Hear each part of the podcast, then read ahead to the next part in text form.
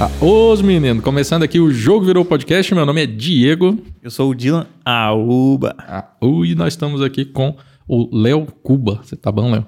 Eu tô bem, obrigado, viu? Capaz. Vocês mal começaram e já estão com patrocínio da Coca-Cola, Excelente. né? É. Michelob Ultra começando aí. É, Influenciadores Fit aqui, a gente tem Coca um... Zero. Não é patrocínio da É, Coca-Cola, da Coca Zero. É, Eu vim aqui pra Específico. aprender como é que consegue, né, logo no começo ter tanto, tanto sucesso assim. Excelente. Parabéns, viu, pessoal? E dessa projeto. cerveja que eu não sei pronunciar o nome também. Michelob Ultra. Excelente. Cerveja low carb aqui. Excelente patrocinador. Seria, a gente ia consumir muito, eu tenho certeza. Ouvi dizer que o Imagina depois de falar com o Léo. O que, que vai acontecer?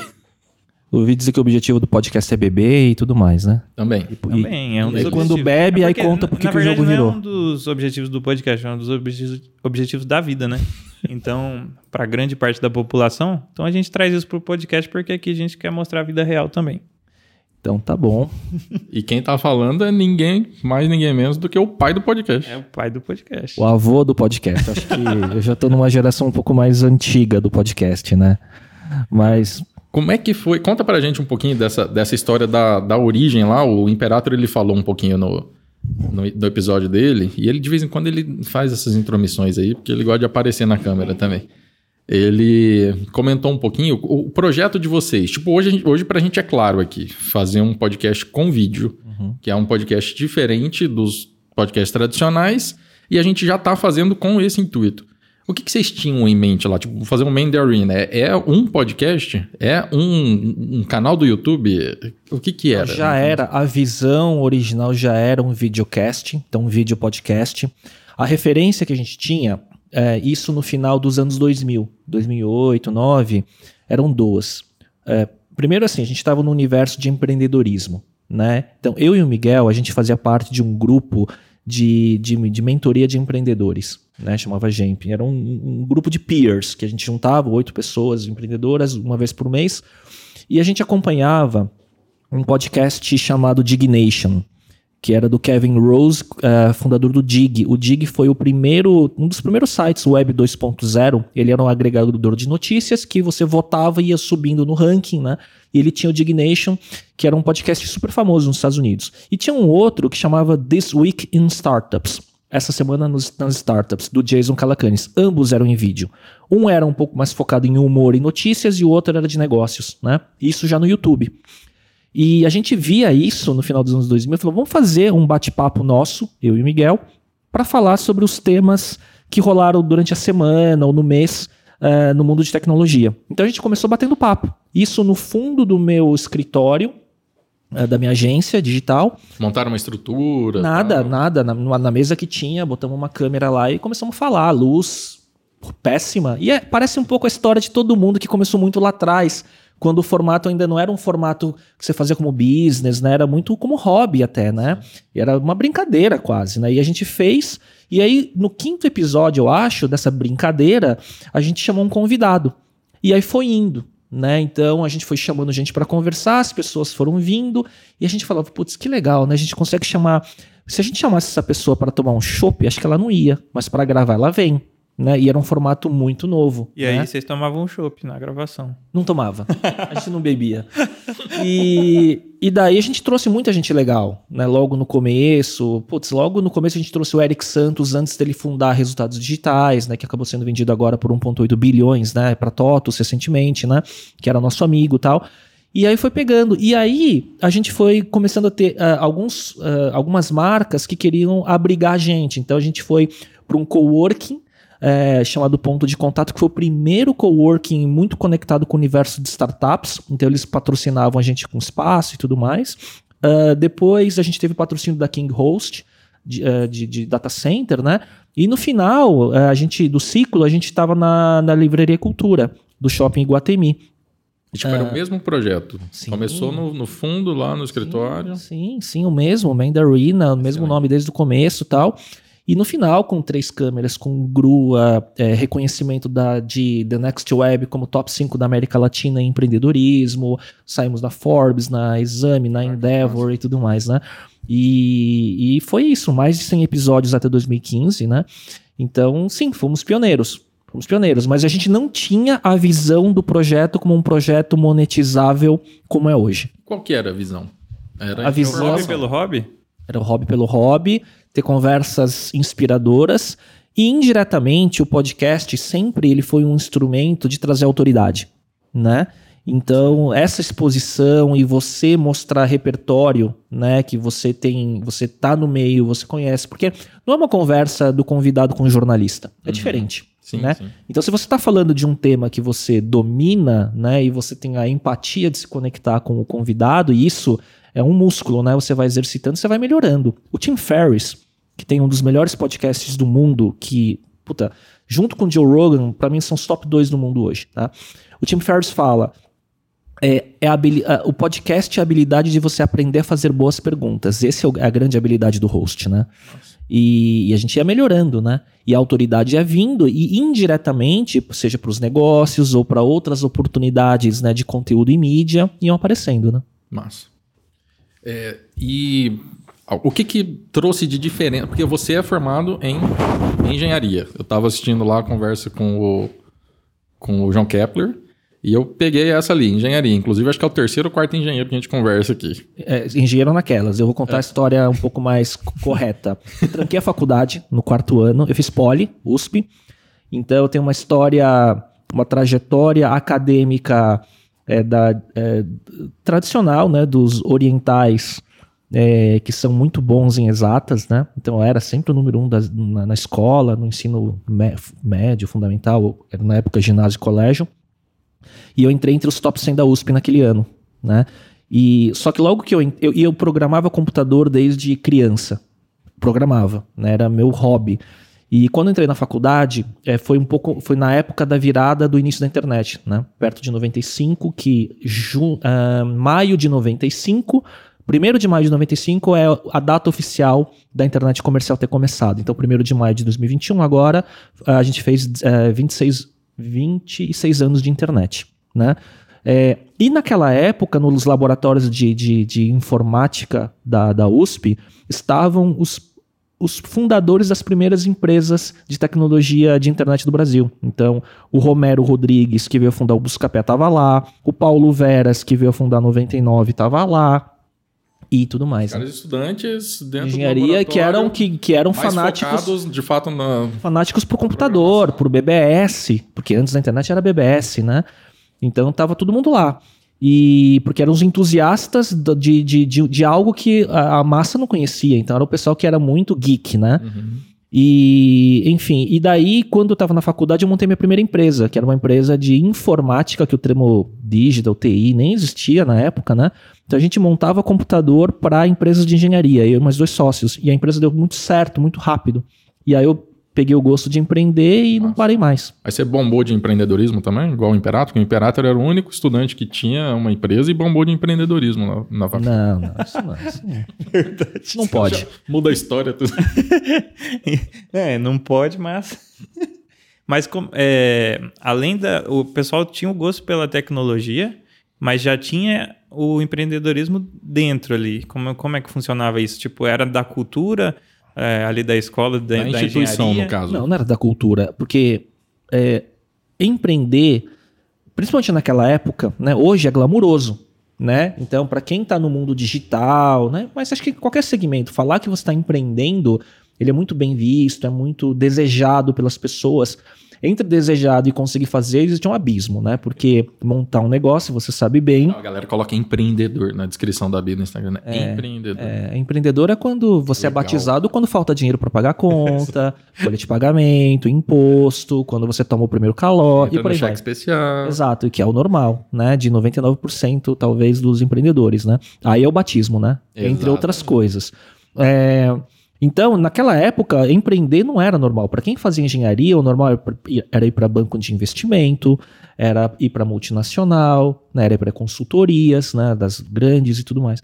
Então, é, eu acho que quem empreendia naquela época era muito mais pelo DNA, pelo, pelo impulso, né, de querer criar algo. O que, que é empreender, né? Empreender é você criar algo né, por você, né, independente do que seja, né? E essa, e essa energia, né, que você que, que vem de dentro, né, é, é, é mais forte né, do que a razão, muitas vezes. Porque se você parar para pensar, montar uma empresa é um ato de altíssimo risco, né? Sim. Não, é, é, assim, depende do momento. Né? Eu acho que você, dentro da faculdade, é mais ou menos é, o que aconteceu comigo também. Dentro da faculdade, eu até brinco com, com o pessoal assim na, na internet, às vezes com os estagiários de escritório e tal, que o, o risco zero é quando você se forma. Mas quando você está na faculdade ainda, você tem risco negativo. Porque, tipo, eu, eu, moro na casa do meu pai, eu tenho. O estagiário é o risco negativo absoluto, porque o cara ele ganha dinheiro para fazer merda. Basicamente, que ele pode errar. Você não vai cobrar a responsabilidade de um estagiário, ele tá ali para aprender, porra. Né? Basicamente é isso. Claro que tem uma, alguma responsabilidade, tem. Mas ele tá ali para aprender contigo e aprender na prática. Então, risco zero. Logo depois de formado, aliás, risco negativo. Logo depois de formado, risco zero.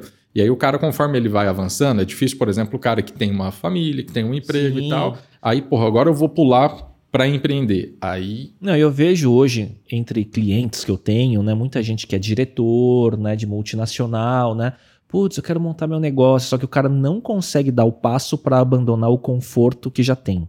E o risco é muito alto. Exato. Família e por aí vai, né? Mas o cara tem vontade, mas ele não corre o risco. Então ele já está domesticado no mundo corporativo, muitas sim, vezes. Sim. Né? Difícil abrir mão do certo ali para é. arriscar alguma coisa, né? É. Diferente do Vabo, né? É. Largou o concurso público para empreender. É, é que tem as exceções, né? É, tem as exceções. Mas assim, eu acho que até que. É, como é que foi tipo, esse processo de. Você está falando que a tradição oriental em relação a. a Meu pai quase me deserda. Exatamente, eu queria é. chegar nisso. Tipo, Não, que é uma é. decisão embaçada para você, mas para a família acho que é, é. absurda. É, mas eu acho que eu tenho alguns é, neurônios conectados diferentes, assim, de verdade. Não é brincadeira, porque é, eu, sempre, não, eu sempre fui um pouco diferente, assim, eu acho, sabe? Desde criança, né? Eu sempre fui muito do tipo. E, e, eu acho que isso talvez tenha a ver com certas bipolaridades, assim, que as pessoas que empreendem têm. Que, por quê? É, é, não, a gente não é muito normal, assim, quando você empreende em escala, assim, né? Uh, monta mais de uma empresa e por aí vai é, o impulso de querer criar algo sobrepõe qualquer coisa. Então é engraçado porque quando eu era criança, eu era aquele aluno quietinho que ficava no fundo da sala, estudante nota 10, só que eu não levantava a mão para fazer pergunta, era muito tímido. É, descobri que eu tinha habilidade de comunicação, ou de falar em público, ou de vender e tudo mais depois da primeira empresa, né? E despertou a, a acho que a vocação talvez maior de comunicar. É, mas voltando, quando eu comecei a empreender, é, e aí eu falei que ia, ia, trancar a faculdade, meu pai quase me deserda. Porque eu fui criado by the book, né, na, na, na regra de fazer faculdade, mestrado, doutorado, pós-graduação, MBA, é, e seguir carreira, né? Em multinacional e, enfim, ser executivo e tal. Então foi muito difícil. Só depois que, as, que os negócios deram certo, é, ele entendeu. Mas tem uma frustração, porque para família oriental, principalmente japonês, é, educação acadêmica é uma questão de honra. Porque tem um contexto, né? Porque os japoneses, quando vieram para o Brasil, começo do século XX, né?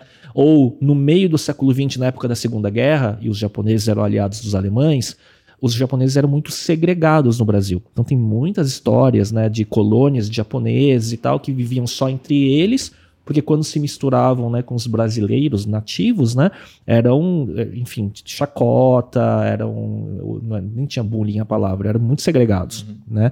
Então, isso, junto com a, a questão dessa honra né, da cultura, criou um negócio de que a, a, a, educação acadêmica era a forma da inclusão social, né? Então a pressão, e eu sou o filho mais velho da família, então foi muito difícil. Até porque era uma parada meio de status também, né? Também. também. Até, sei lá, 10, 20 anos atrás, talvez. Vencer pelo cara, Eu acho que tá diminuindo um pouco. Era um percentual bem, bem mais raro, né, é. do que é. hoje. Não, e, e, o nome da faculdade, né? Meu pai, na, na, época, ele falou assim: não, você tem que fazer só USP ou ITA. Que, que, eram as públicas e as mais difíceis de entrar. Né? Então ele falou, e ele se formou engenheiro, né? Meu pai é engenheiro, da família. Sem pressão, né? Hã? Sem pressão. pressão. Pai engenheiro, é, USP ou ITA, foda-se. É, é, foi difícil. foi difícil. Não foi, uma, não foi uma infância fácil no bom sentido, não sim, que. Sim. Mas eu fui sempre muito cobrado. Cara, imagino. Tem um amigo meu, cara, inclusive, eu devo boa parte da minha graduação a esse cara. Eu fiz, eu estudei a vida inteira escola pública, então educação assim muito básica. Eu tive que aprender algumas coisas ali no Você cursinho. é de lá? De, de Eu sou de Campo Grande. Campo Grande. É, cursinho, eu reprovei primeiro vestibular, aí fiz mais, consegui passar e tal. Cálculo 1. Fudeu. Acabou. É verdade, acabou o jogo. Aí tinha um amigo meu, oriental, é, ele morava no interior ali da- do estado e ele veio para a capital para estudar. E eu conhecia, você vê também como que algumas coisas influenciam nos resultados que a gente tem na vida e a gente não percebe, né? Eu morava numa rua que era muito próxima da Universidade Federal. Então tinha várias kitnets, repúblicas ali. E a gente brincando na rua, molecado o dia inteiro, conhecia os estudantes e ficava amigo dos caras e tal. E aí tinha um desses caras que ele era filho de chineses e tal, e ele fazia farmácia e ele tava de alguns exames, DP, e era fim do ano. Eu estudando para para prova de, acho que era P2 ou exame já de cálculo e tal, e ele estudando para as provas dele. E ele falou: ah, vamos estudar lá em casa. E ele me ensinou matemática básica. Assim, uma semana estudando com ele, virando noite, maluco. Não, não, eu não teria passado sem esse cara. Foi seu professor particular. Foi meu professor particular, exatamente. E cara. teve didática, né? Porque Com certeza. Não, e outra, amigo, assim, você conhece, tal, você fica mais à vontade, né? Esse lance de você não conseguir se comunicar na sala de aula, pô, é a minha vida, era isso aí, cara. E, tipo, muito bom aluno sempre em escola pública. Aham. Só Beleza. que mudou a referência, né? Exatamente. A régua subiu um monte, de repente, e eu cheguei lá, pum, era zero, era dois e meio, era... eu falei, E cara... você achava que você era bom antes, né? É Exatamente. engraçado isso, né? Que quando a gente, a gente é produ- a gente é fruto da referência que a gente tem, né? Em todas as áreas do universo. É. Em todas as áreas. Não, e, e- e nisso, no mundo acadêmico, é engraçado porque, assim, até, sei lá, meus 12 ou 13 anos de idade, eu estudei numa escola menor, particular. É, e depois, é, quando estava chegando perto de entrar no ensino médio, no colegial, meu pai me colocou numa escola, numa das mais tradicionais de São Paulo, né? É, e que era frequente. E assim, meu pai, classe média, trabalhando pra caramba como engenheiro, então investia tudo que ele podia na educação dos filhos. né? Prioridade zero. Então, eu estava numa escola que era frequentada só pela elite, né, de direita, principalmente. Né? Então, filhos de grandes empresários e tudo mais. E, eu era- e aí, eu achava que eu era é, igual todo mundo na minha escola anterior. Eu era o mais inteligente, né? E igual é, financeiramente, né? Classe média, todo mundo, não tinha diferença. Quando eu entrei nessa outra escola, eu vi que eu era pobre. Eu- todo mundo tava indo esquiar e tudo mais, eu nunca, Cara, eu não é, conseguia ir. comigo entendeu? é exatamente assim. Eu E estudava aí- em escola pública, f- ganhei uma bolsa na escola particular e assim, na escola pública eu tinha uma vida bem Você ok. era igual, é. Aí eu cheguei e eu descobri que era muito pobre. Exato, porque muda a referência. particular, Exato. Exatamente. Eu só descobri nessa um choque de realidade. Então, por isso que tudo é referência, né? Sim, Do seu meio. Aí, fa- falando nisso, falando em referência, é, quando a, a questão do- da limitação em comunicação. Porque também eu tô- já estou me identificando aqui quando você fala que era tímido e não sei o quê, e descobriu que podia vender. Uhum. Eu descobri que eu podia vender também depois que abri empresa. E, e é muito louco isso, que parece que é um dom Destrava. sobrenatural. É, Isso. Destrava uma coisa que você se assusta, sim. né? E você vê que você tem carisma, empatia e por aí vai. Cara, como é que foi essa, essa parada pra você? Onde é que foi isso? Então, eu, eu. O primeiro negócio eu tava com dois sócios e tal. E aí eu, eu, eu fui descobrindo que quando eu tava. E isso tem muito a ver, se a gente for falar sobre que horas que o jogo virou, mais pra frente na vida e tudo mais. Mas parece que quando você se conecta né, com algo que você acredita que seja um pouco do seu dom né, e tudo mais, as coisas acontecem naturalmente. Então, eu já. Eu tava muito. Eu era muito bom já em tecnologia, né? Já desde muito jovem, gostava daquilo. E parece que essa, esse impulso de empreender, de montar um negócio, ele destravou tudo isso. Né? Então, empreender em tecnologia, fazendo o que gosta, no momento e tudo mais, saiu, começou a acontecer. Né? De, de, de ter, começar a ser articulado né? em, em Como é que as era o, pessoas. o- ambiente dessa empresa tua? Não, era uma empresa pequena, com seis, sete pessoas, eu e dois sócios mais quatro. É, a gente, é, puta, tava com 19, 20, 20 anos de idade, mais ou menos, né? E a gente fornecia equipamentos, é, servidores e redes e tudo mais para a empresa de engenharia e arquitetura. É, e eu comecei a ser o cara que, que é, vendia. E que Dentro tinha da divisão ali interna de vocês, você virou Exato. comercial. Exato. F- Foi natural acontecendo, né? E, e isso foi repetindo em todas as outras empresas, né? Tive quatro. É, e, e- e e houve um momento que eu comecei a ser chamado para palestrar, e aí eu descobri que eu conseguia falar em público. Melhora a comunicação, confiança. E depois veio o podcast, e tudo vai né, somando, né? Massa, cara. Que não deve ser muito diferente do que aconteceu com você. É, não, é Pelo é visto. mesmo, cara. É. Porra, massa demais. E é, a Kyria falou disso, né? A questão da. A a gente teve. Acho que o terceiro episódio, se eu não me engano, com a, com a Kyria Mer- Moiter, e ela comentou sobre a importância da autoconfiança, da autoestima na comunicação. Você acha que você tinha alguma parada assim com baixa autoestima antes, que limitava um pouco, ou não? Era mais uma questão de Puta, prefiro isso, não? Isso é muito curioso, cara, porque vai ligar com vários temas correlatos que vocês conhecem bem e até foram conversados aqui em episódios anteriores ou que vão ser lançados ainda. É, quando eu tava ainda, quando eu tava no colégio, até entrar, até passar no vestibular, eu era muito magro, cara. Eu tinha, eu tenho 1,70 e tinha, sei lá, 50 quilos. Eu era, assim, de aparecer o osso, né? E, e logo que eu passei na- no vestibular da FUVEST, eu entrei numa academia para treinar. E logo no, no primeiro mês de faculdade entrei na academia, então e por ser muito magro, então eu tinha um problema de autoestima mesmo, né? Então era o japa que ficava lá, inteligente pra caramba, né?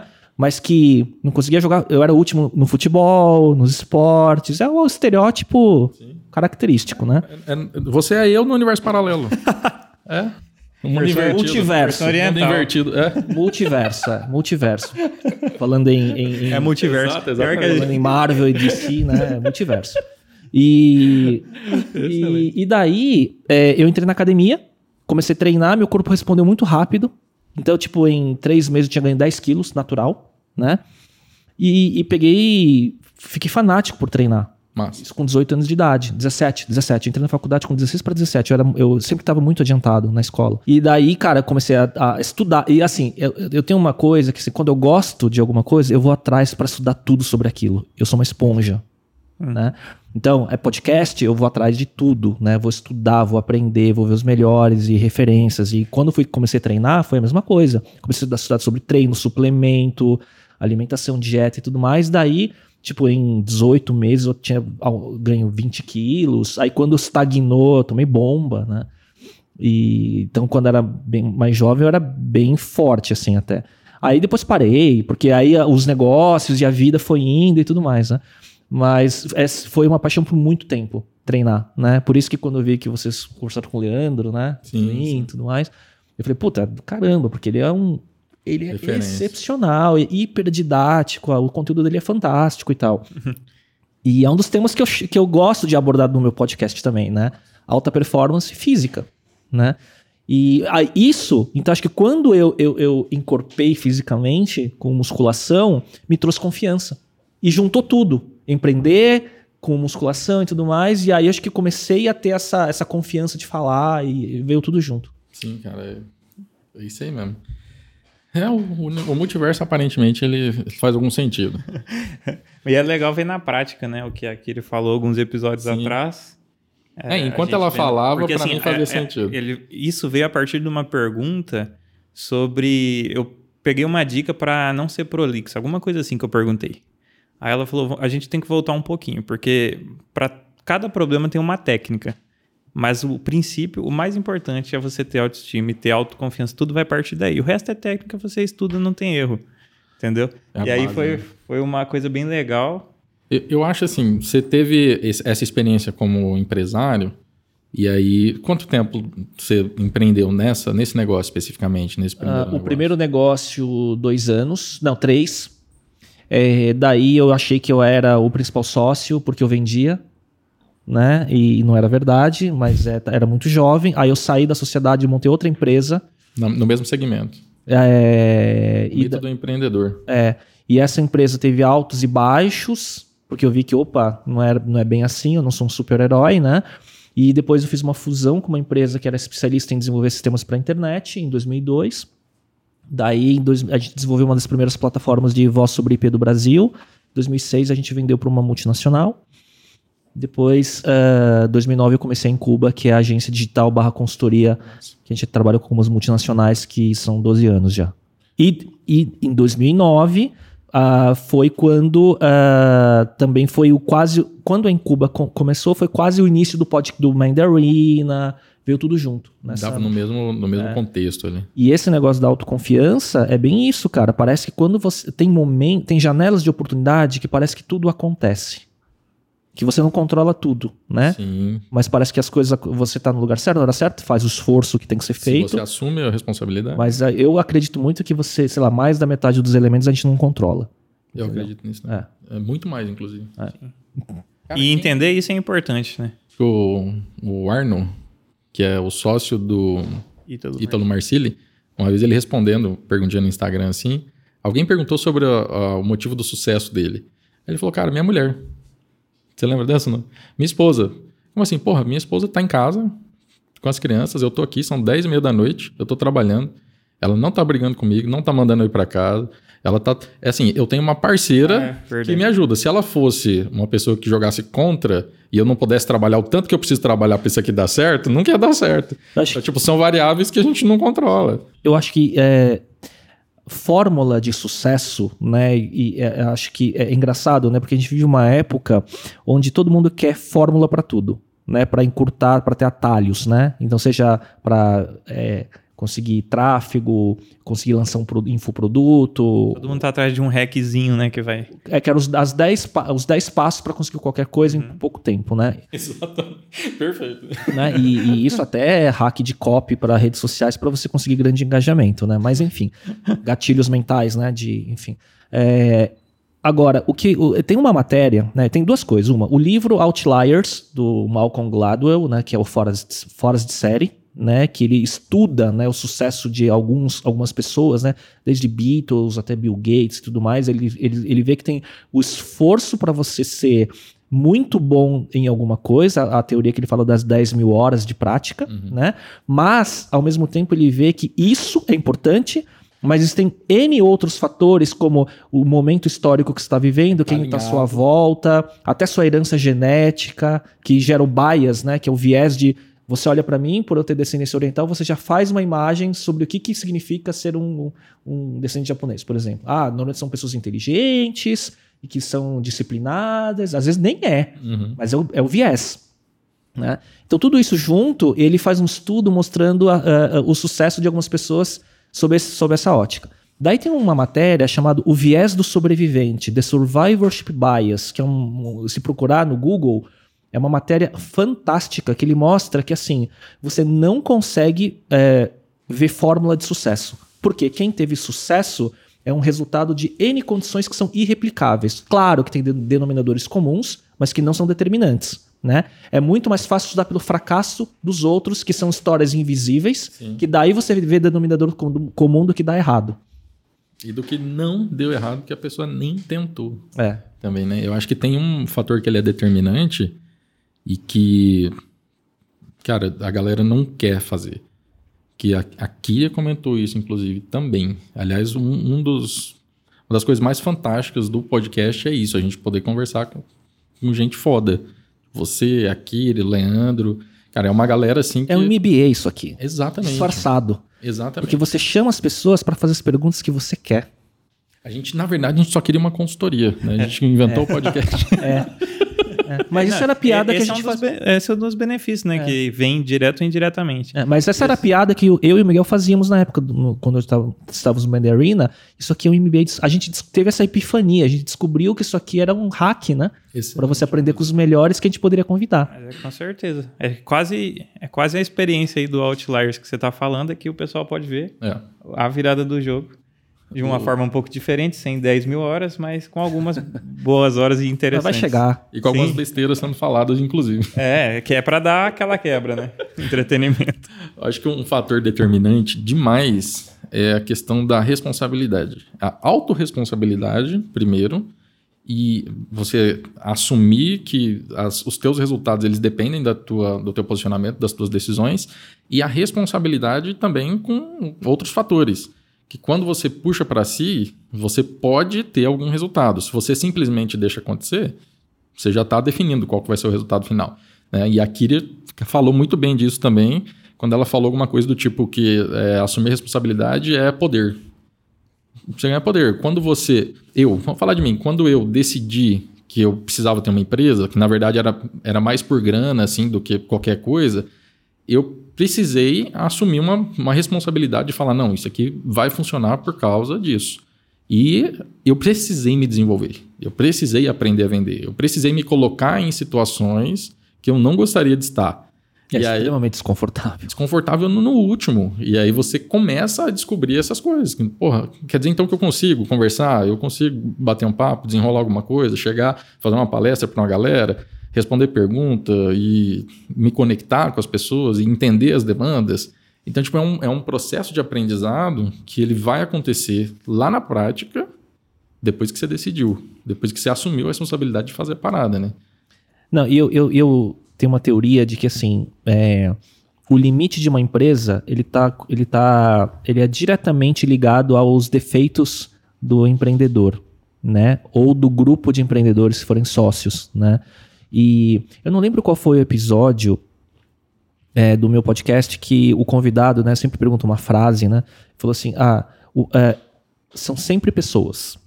Né? Então o desafio não é o plano de negócio, não é o produto, o serviço. Né? Quando dá problema, são sempre pessoas. Né? E isso é, é, Então, assim, eu acho que é, eu acredito muito em, em você estudar é, em autoconhecimento, e não importa de que forma, né? Porque é só assim que você consegue se enxergar e aí você poder é, entender quais são seus limites e tomar responsabilidade sobre isso, né? Muita coisa acaba acontecendo naturalmente pela, é, pelas exposições, pelas situações nas quais você se encontra, assim. Mas eu acredito que a, a clareza, ela acelera o processo. É, se eu tenho clareza de qual que é a minha, limita- minha limitação e eu preciso, eu quero mudar isso, então eu sei onde eu tô, eu sei onde eu quero chegar. Eu consigo desenhar alguma coisa. Se eu deixar isso solto, pode ser que aconteça em 20 anos. Se eu tenho a clareza, eu acelero isso para um ano, dois. Né? Então, é, é isso aí. O autoconhecimento é É, eu vejo que sempre que eu tive problemas nos negócios é repetição dos mesmos defeitos pessoais que eu tenho. Sempre. Caraca. Recorrência. É. Do, do que eu não consegui mudar em mim. E tem coisas que até hoje eu não consegui mudar. E aí eu dependo de time, sócio, né, de complementaridade, porque tem coisa que é difícil. Por e isso. aquele, aquele lance também de entender limitação, eu tenho isso. Tipo, entender, cara, isso aqui, mesmo que eu me esforce X, eu nunca vou ser 100%. Então vale a pena? Até onde que vale a pena me esforçar? Acho que eu vou me esforçar meio X e o resto eu delego para alguém e eu não preciso me preocupar mais com isso. E eu vou focar nesse outro aqui que eu posso dar 200%, porque eu sei que eu, que eu sou bom nisso, entendeu? É que eu acho, assim, que é, eu não. Isso é uma coisa mais profunda, mas eu não acredito tanto em livre-arbítrio. Eu acho que a gente tem balizas que são definidas pelo nossa. Desde composição genética, né? Até, obviamente, é o hardware e o software, né? É a parte genética mais a programação né, que a gente tem. É, e isso, a gente tem escolha, mas dentro de uma baliza específica. Livre-arbítrio seria você poder ter escolhas infinitas, né? E você decidir. E não temos, eu acho, né? Por exemplo, eu posso ganhar do Bolt no 100 metros rasos. Nunca. Não É. posso. Nem se eu quisesse, nem se eu treinasse, nem se eu me dedicasse infinitamente. É. E, e daí eu acho que entra em N coisas, né? É, é, eu gosto muito de, por exemplo, assistir, não sei se vocês viram, Westworld, a série, Sim. né? Eu acho fantástico, porque eu acho que o que, a gente- o que o que a série mostra, ela não é simplesmente lá os androides e os robôs, né, é, nos parques lá, né? Ah, estamos fazendo experiência de androides com inteligência artificial e isso é o futuro. Não, eu acho que aquilo é uma metáfora de- do que a gente é quando a gente tenta ter autoconhecimento e despertar. Então, tem um episódio no- no- na primeira temporada que o Ford, que é o Anthony Hopkins, né? Ele mostra um quadro do Michelangelo, né? Que é aquele de que Deus está, né? é, eu não sei o nome do quadro, né? E tá Sei tocando é. no, no- no homem, né? E aí ele fala assim: você percebeu o que tem nesse quadro? E aí ele mostra é, Deus, o que está por trás é uma, uma forma de um cérebro. Então ele fala que como se Deus estivesse na nossa mente e que a gente, e aí tem em algum episódio que, que eles falam assim, a gente está tentando replicar consciência nos androides porque a gente criou dois hemisférios no cérebro deles e um conversa com o outro.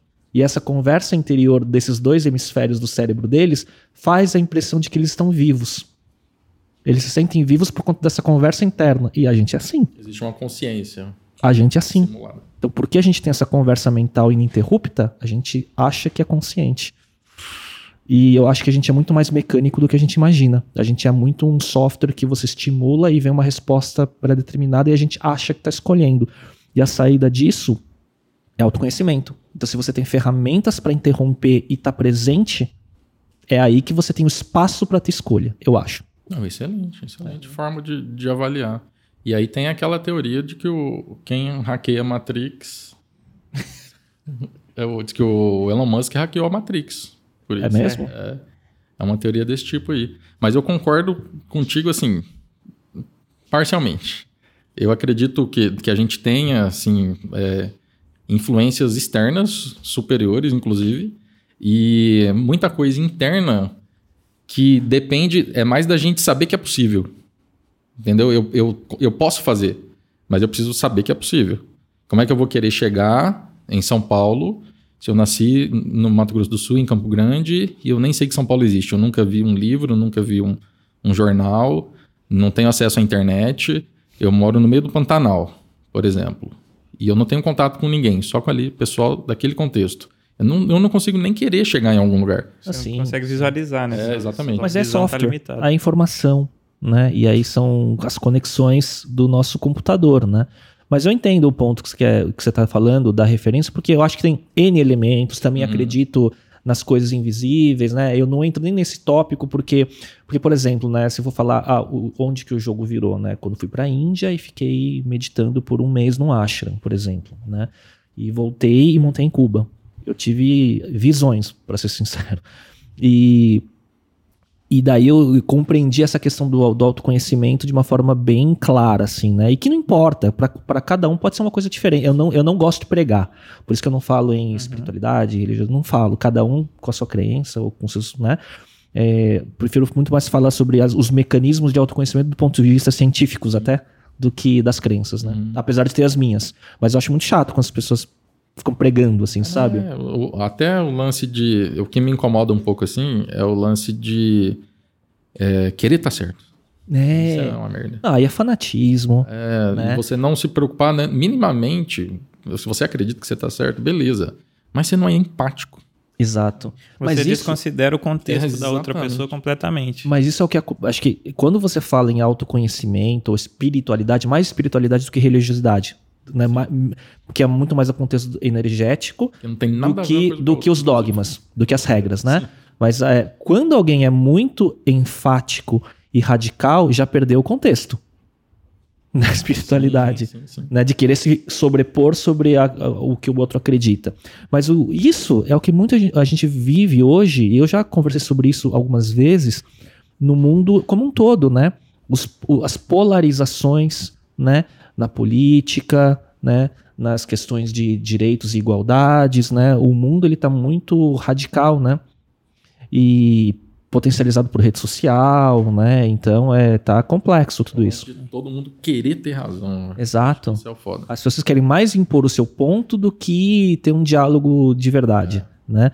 Então, mesmo até, por exemplo, entrando num tema mais polêmico, né, do, do, do Paulo Gustavo, que infelizmente faleceu há dois dias atrás, né?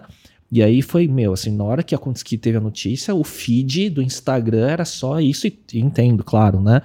Mas aí eu começava a ver, assim, que em alguns casos as pessoas estavam mais querendo falar sobre elas do que sobre a, É, eu senti. Sabe? Querendo achar um culpado, querendo... não, não, não, não, não. Mesmo, meio que mostrar como ela, porque elas conheciam, porque tiveram contato. Ah, Então, sim, sim, meio que crescer em cima, como ego, em cima do, né? Porque E outra Entendi, coisa, perfeito. aquele lance também da galera querer surfar o trending topics, tá ligado? Hum. Tipo assim, ah, opa, Não, então, aconteceu uma é tal coisa, eu vou engraçado fazer um vídeo. vamos usar o Dá pra algoritmo. ver as inúmeras coisas Eu em um volta, pouco né, desse É. acontecimento infeliz e totalmente nonsense. É que isso amplifica, né? E foi um dia muito bizarro, né? Foi a morte dele, a final do BBB, né?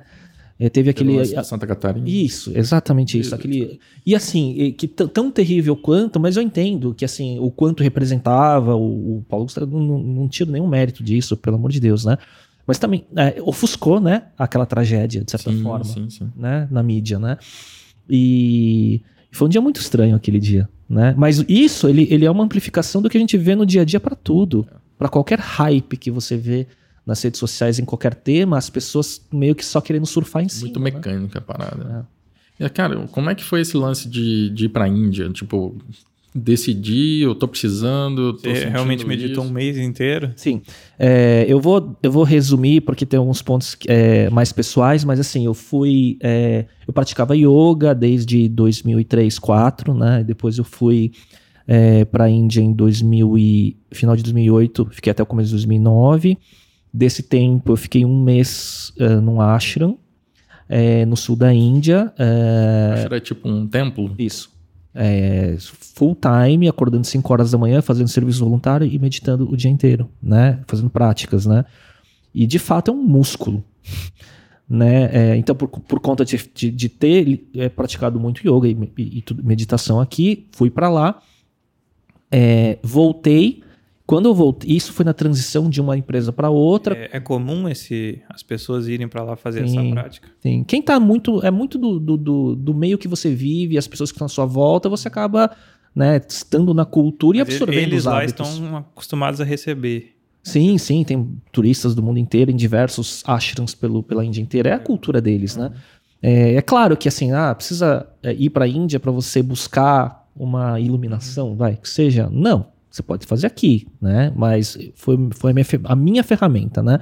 Quando eu voltei, então é como se fosse um músculo, então você está treinando, né? Então, é, você está um mês treinando, né? Depois, é, quando eu cheguei, eu estava num nível de sensibilidade que é, é, era como se eu tivesse inspira uma- um nível de inspiração e sensibilidade energética para tudo. Comecei em Cuba, comecei uma End Arena, né?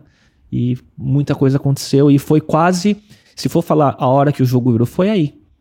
Foi como se fosse uma reencarnação empreendedora nesse momento. Tudo se transformou e virou outra coisa. E, e eu acho que é, quando eu voltei a fazer um novo podcast no meio do ano passado, durante a pandemia, o que, que aconteceu, né?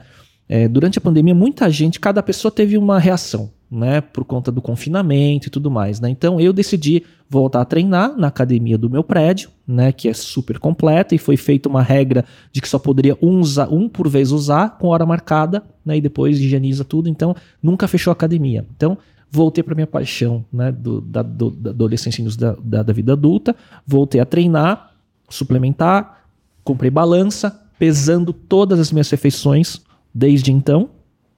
E fazendo dieta flexível, né, 2 gramas de proteína, 2 de carbo, 1 de gordura. Leandro, Leandro também fala muito sobre isso, inclusive. Assisti muitos vídeos dele durante a pandemia. Treino e voltei a fazer. E daí eu é, perdi 8 quilos, minha composição cor- corporal mudou. E aí começou, a energia começou a mudar. Então, e aí eu falei, vou fazer um podcast. E aí, 30 de junho do ano passado, eu fiz um- uma primeira live, que era um protótipo, nem sabia o que ia virar. Deu certo, começou a dar repercussão. 2, 3, 4, tem 31 até agora, né? E aí, disso, começou a acontecer muitas outras coisas, né? Como ser convidado para ser colunista da terceira maior rádio de São Paulo, né? Marcas internacionais procurando para patrocinar, com o podcast ainda sendo pequeno, de certa forma, num formato de live ainda, né? Então, assim, qual o ponto, né? Parece que quando você se reconecta com a sua essência, naturalmente as coisas acontecem, né? Você, você acredita em propósito? É, isso eu acredito.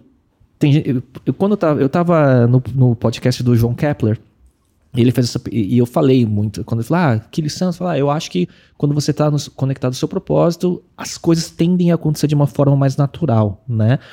Aí ele falou, ah, não sei se eu acredito, porque senão fica, parece que fica uma lição. Ele falou, acredito em partes, né? É, para mim é o, que, é o que funciona. Não acho que sirva para todo mundo, mas parece que quando você se conecta no que você é bom e que você tem paixão em fazer, parece que as coisas meio que se, é, é, se, a- se aglu- se acontecem de uma forma mais fácil. Uhum. né? O esforço continua existindo, você trabalha pra caramba, mas é mais leve, né? É que você acaba fazendo com prazer a parada também. É, é. Mas eu acredito sim, cara. Pra mim funciona. Tem uma parada que é assim, você tem. A gente tem na, na nossa vida projetos e propósito. Projetos no plural e propósito no singular. E você pode ter a felicidade de desenvolver um projeto alinhado com o propósito. Aí você tá no céu. Exato, exato. Se esse projeto der certo, né? Se esse projeto vingar e você conseguir monetizar e você é, conseguir fazer acontecer um negócio, cara, o céu. Se você não consegue, você pode tocar projetos que te deem forma de manter o seu propósito. Eu acho, em cima disso, que tem algumas coisas. Primeiro, acho que você nunca pode se definir como aquilo que está fazendo, né? Uhum. Porque pode ser muito frustrante. Ah, não, você não, a sua identidade não pode estar ligada a uma coisa específica, porque isso pode ser perigoso, eu acho. É, e, e, e, eu acho que é, é um pouco. E você tem que aproveitar a jornada, né? Você tem que gostar de fazer né, o processo, Sim. independente do resultado. Porque senão também pode, se você estiver esperando. Para quem empreende, isso é um problema. Né? Então, eu tive grandes problemas no meu negócio, na, na, na minha, no meu negócio, quando eu mirei para um lado por conta das referências que eu tinha e tudo mais, e persegui incessantemente um certo tipo de sucesso financeiro e dei passos maiores do que a perna em alguns momentos. Então, por ter uma capacidade, uma facilidade comercial, então eu sempre tive muita facilidade em trazer negócios para o meu negócio, para a minha empresa, né? E, não, e nem sempre. Desenvolver. Nem sempre a empresa se desenvolveu estruturalmente, operacionalmente, cultura da forma que se deveria, para acompanhar a minha capacidade de venda. E daí eu tive que voltar para. E daí teve momentos que estava crescendo, multinacionais com oferta de comprar meu negócio. Falei, não, não, eu vou chegar mais longe, porque quando eu chegar aqui, acho que eu vou estar pronto. Aí não aconteceu dessa forma. Eu tive que voltar para trás em um certo momento. E uma das pessoas que fez uma oferta de comprar meu negócio em determinado momento falou: Só que você está achando que o teu plano vai funcionar certinho até lá, né? Você não combinou com tudo e todo mundo. Combinar com os russos. e estava certo. Foi uma boa lição. Uma boa lição. Cara, é foda. Você se identifica, né? Muito, tá louco. tá louco. Em 2019, eu descobri que eu conseguia vender em 2013. Eu me formei no final de 2010, 2011 abri empresa. Aí eu descobri que eu tinha limitações pra caraca. A empresa ela ficou meio de molho. Em 2014, assim, 2013, 14, eu comecei a aprender, a descobrir é, que eu conseguia vender. Modelar a gente que eu via e tal. Cara, começou a mudar a forma de pensar, beleza. Aí, negócio chegando, negócio chegando, vamos. Porra, de repente, eu não sei se eu preciso de mais equipe, se eu preciso melhorar produtividade, eu não sei se eu, a equipe que eu tenho dá conta de mais um cliente, mais dois. Eu não tenho métrica nenhuma, é zero a empresa. E não tinha referência nenhuma de negócio, assim, de alguém da família, de ter trabalhado em outras empresas e tal. Aí começa todo um processo de desenvolvimento de uma empresa do zero, assim. Aí até 2018 ou 2019, eu parei de vender. Falei, não dá, para, para tudo. Não tô dando conta é, de entregar. Dá um pause aqui, vamos arrumar a casa. Vamos arrumar casa. Eu preciso minimamente saber do que, que a gente dá conta de fazer. É. Organizar processo, organizar produto. E assim, tudo meio na marra, né? Tudo. É difícil isso, quando não é uma coisa natural. Porque tem, tem aquela coisa, né? E não que seja sempre assim, mas é o mito ou o normal que acontece é o empreendedor é aquele cara que sabe tirar, criar do nada né, um negócio, ou vender, ou passar a visão, ou ter uma, um olhar estratégico, conhecer um determinado mercado, né? Mas normalmente esse cara não necessariamente é o melhor gestor e, ou o cara de operação, que é a disciplina do dia a dia para fazer a engrenagem Sim. estar tunada, né? Então eu sempre precisei desses caras trabalhando comigo. Então, Porque é... eu sou o que faz a bagunça, entendeu? e aí os outros vão arrumando. Assim. Eu tive, eu tive essa parada de, de ter acesso a conteúdos da internet, e Deus abençoe o Flávio Augusto da Silva, que foi a primeira pessoa que eu ouvi falando assim de gestão, de escala, de recorrência, de é, escolha de sócio. Assim, o cara me abriu os olhos para um milhão de coisas. E um livro que eu li, que foi o Mito do Empreendedor, assim, Sim. que foi no início de tudo, que eu entendi que não é porque eu não era bom em administração da empresa, finanças e tal, que eu era um bosta. Sim. Que a sensação era essa. Fala, pô, eu não sei fazer esse negócio, eu não consigo fazer direito, eu sou muito ruim. E aí você fica se martirizando quando, na verdade, você é bom nisso aqui. Esse outro aqui não é tua habilidade, cara. Deixa Exato. alguém fazer. Exato. Refina o que você é. Porque tem aquela coisa, né, de falar, refina o que você é bom. É melhor você refinar o que você é bom e se complementar do que você querer ser. É, do que você querer arrumar todos. melhorar todos os seus defeitos. Sim. Porque você, você vai ser um medíocre em, em tudo, né? Vai ser um mediano em tudo. E o Exatamente. que você pode potencializar e ser mais, melhor do que a média, não, você não consegue potencializar se não focar É, e nisso. tem muita referência errada, né? A gente fica olhando startups, né? As, as histórias de sucesso dos unicórnios, ou os, os empreendedores heróis, né? Super-heróis, né? E a gente às vezes acha, né, que a gente tem que ser igual. Isso, meu, a gente fica olhando exceções, né? E acha que é a regra. Que a gente não ouve Perigo. a história de- de- dos outros, né? A gente só ouve a história dos caras. É, A gente só ouve aqu- curva. aquela parte, né, da história. É, também. É, e aí a gente pode tomar muita decisão errada com base nessas referências. E aí quando vai ver, você tem que é, aprender com os erros, né? E isso é, o- é o- é a hora do batismo. Quando dá as merdas, aí você tem que arrumar a casa, né? Limpar a merda que aconteceu e continuar, né? E hoje, como é que, tipo, no que, que você foca hoje? Você ainda tá no comercial? Sim, muito. é. Então, nosso negócio, a Incuba hoje é uma mistura de agência com consultoria, né? De, que a gente cuida um pouco do que chamam de transformação digital nas empresas mais tradicionais, trabalhando marketing, comunicação, e-commerce, eh, cultura digital em empresas tradicionais. É, a gente tem uns cases de sucesso muito sólidos aí ao longo desse tempo, né? É, mas assim, é, quem, o cara de novos negócios normalmente sou eu né? Então, por conta de relacionamento, repertório, né? É, as- a- a- o, dia a dia mais estratégico eu estou envolvido, né? Então, de- em ajudar a dar esse norte, conectar certos pontos, né? De, de certos é, projetos. É, e isso, profi- do tempo profissional, acho que é 75% do tempo. Fora isso, eu aconselho algumas startups, estou como advisor, né? Em, em algumas startups. E daí tem os projetos de conteúdo. O podcast, a coluna na rádio, né? E o que deriva disso, que são os convites para você fazer trabalhos para algumas marcas, né? Como, enfim, trabalho de influência e conteúdo, né? Esse lance dos conteúdos é, é uma parada pessoal ou é da agência? Não, é pessoal, totalmente pessoal. Eu separo, né? Mas indiretamente, ele, ele, ele, a, Impacta. ele impacta, porque você está trabalhando sua autoridade, né? E quando você trabalha sua autoridade, a, a, a, a captação de novos negócios, ela vem junto, né? De forma indireta, né? É um efeito colateral, né? Você percebe, você percebe até que o, o relacionamento com o seu cliente até muda às vezes, né? Porque o cara, o cara te olha de outra forma como de fato uma autoridade reconhecido. Uhum. Com mídia, se você tem uma ideia na rádio, que foi uma, uma grata surpresa, que eu sou muito grato ao pessoal da, da, da Alfa FM, é, terceira maior audiência de São Paulo, 135 mil ouvintes por minuto auditados pelo Ibope Nielsen. Caraca. A minha coluna é diária, segunda a sexta, é uma coluna de um minuto e meio. Então eu sempre trago uma notícia, uma dica ou uma, uma opinião minha sobre algum tema sobre o mundo digital e tecnologia e inovação, né? Chama Alpha Digital.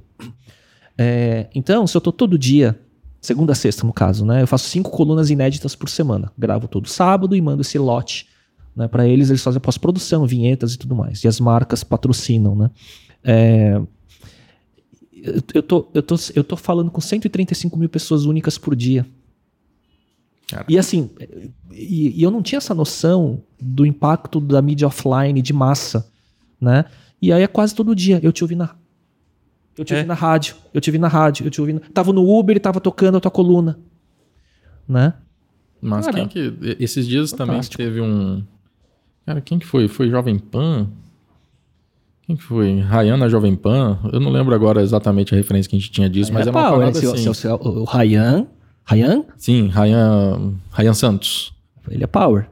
Cara, meteu uma Jovem Pan, de repente, futebol anunciando e tal. Acho que a ficha dele caiu ali na Jovem Pan. Eu lembro de ter ouvido algum comentário desse tipo, né? Uhum. Cara, ele é gigante na internet. Ah, a galera do Big Brother também, porra. É, A galera acha que tá estourando no Instagram. Entra no Big Brother, triplica. exato, é outra, né? Absurdo. Outro, é. Hoje é. tem uma galera querendo entrar, né? Porque Então, para só, né, fechando esse assunto, para eu, como eu estou num nicho de um tema de empreendedorismo, inovação, é, mundo digital, tecnologia e inovação, né? É, tendo uma coluna na rádio, né? Eu já, eu já sinto essa repercussão, né? Então, é, é continuar e, e nisso eu sou bom, assim, é, é fazer a mesma coisa por muitos anos. Então, essa disciplina de você estar comprometido com o projeto e esperar o longo prazo, a Incuba tem 12 anos, o Mandarina teve 6 anos, 100 episódios, sem falhar um mês. Então, né? Então, é, parece mentalidade de fisiculturista, Sim, né? De treino. prazo. É longo prazo, treino todo dia, eh, não errar uma refeição, né? Sim, e é uma- é uma boa mentalidade, né? Porque Por isso que eu gosto de fisiculturismo. Uhum. Não é porque eu admiro os caras grandes, não é isso, né? É um mindset, cara. Que, de E aí que a gente forma? volta para a disciplina oriental. Demos volta, né? Tá pensando que. É, bom, boa. Cara, é, como é que tá hoje? Projetos da, da Incuba. Você tá falando, tipo, você é o comercial. É, e você é o cara que tem visão de É, negócio. não é o comercial, você é um pouco de tudo, né? Você sabe sim, como sim, que são as coisas. Mas né? é, é- é nesse ponto que eu quero chegar, visão estratégica, novos negócios e tal. Porque dentro do universo de podcasts, Flávio Augusto da Silva e Primo Rico agora também, Nossa, e é mais gigante. várias influências. É, O Rico lançou o curso lá, esqueci até o nome, é, que lançou semana retrasada. sim, Finclass. Finclass, Finclass. Pô, o o Yuval Harari é professor que, Não, Sapiens. absurdo, absurdo.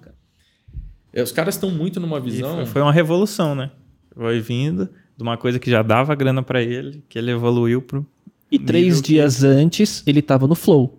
Não à toa, né? Não à toa que ele. Não à toa. Ele Ele, é muito pra- bom, cara. Ele é muito bom. É, realmente. Thiago Negro é muito bom. Tem É. uma palavra Tentando vender o Flow.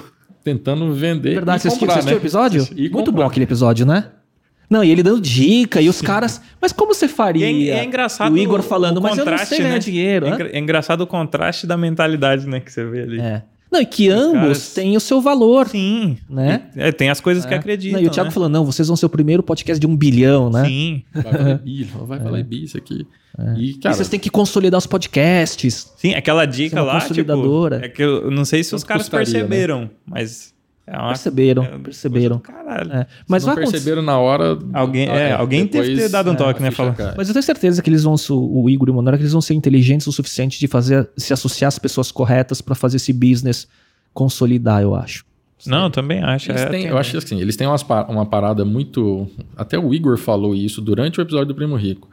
Que é, cara, eu não vou vender o Flow pra você. É, ele falou. Eu não vou vender o Flow pra você. Que é a mesma mentalidade do Mythic e do Igão quando eles tentaram fazer a parceria lá com. Quando o Flow tentou fazer a parceria com eles. Exatamente. Fala, não, o cara queria ser Exatamente a mesma dono. O cara queria ser dono da parada. É. Cara, não é dono, né? A empresa não é você. É, um- é uma parceria estratégica. É. né? Mas também tem que ver o que, que cada um quer, né? Eu não sei qual episódio também foi isso. Acho que foi ontem, do Érico Borgo, né? Que ele, quando ele saiu do Omelete, e agora ele tá com a Huro, né? Que é um canal de entretenimento, mas é pequenininho e tudo mais. Ele falou, cara, não era que me- eu não queria expandir e virar uma mega corporação, como virou o grupo. Que é hoje tem, que tem CCXP, né? que É um grande grupo de entretenimento, né? Tem o canal do Gaulês, né? De, de streaming de, de games, né? É tudo do grupo, né?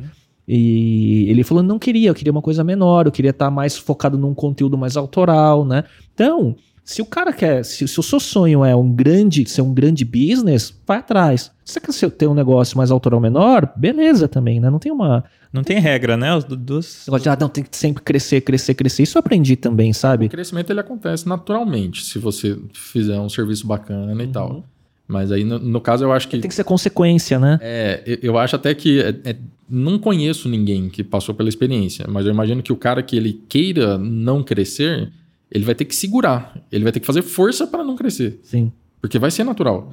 O cara vai ter que recusar contrato, vai ter que recusar oferta, vai ter que. Falar não. É, Tô lendo Essencialismo, o livro, de novo. Porque pra é, fo- saber focar melhor, falar não pra muita coisa, porque esse momento. E aí você falou, né? Como é que tá, né? Era essa a sua pergunta, Então, como é que tá a empresa, A né? pergunta era assim: tipo, você tem a visão estratégica, você é o, a, a cabeça de empreendedor. Uhum.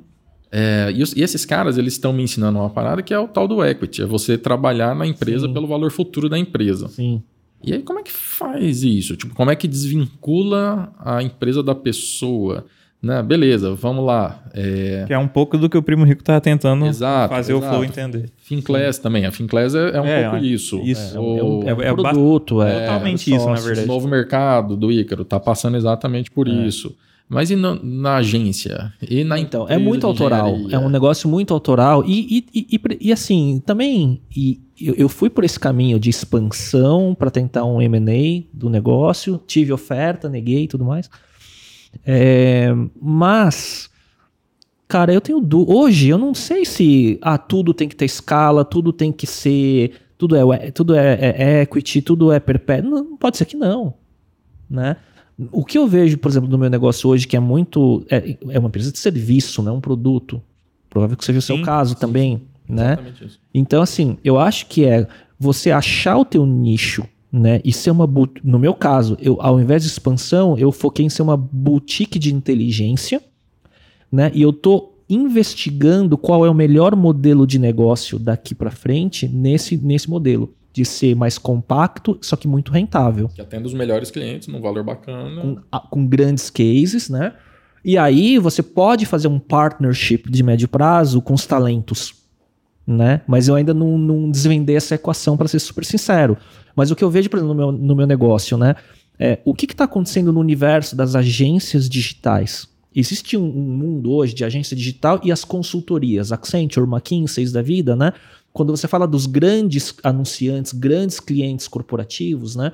Uma Coca-Cola da vida, né? Uma Volkswagen, que contrata desde uma Accenture como uma grande agência multinacional para comunicação, né? Hoje, as grandes consultorias estão comprando agências digitais, e porque elas, eh, elas falam, a Accenture uh, Interactive, por exemplo, ah, nós entendemos, Coca-Cola, nós entendemos do seu negócio como consultoria, by the way, também oferecemos serviços de marketing e comunicação orientado ao seu negócio.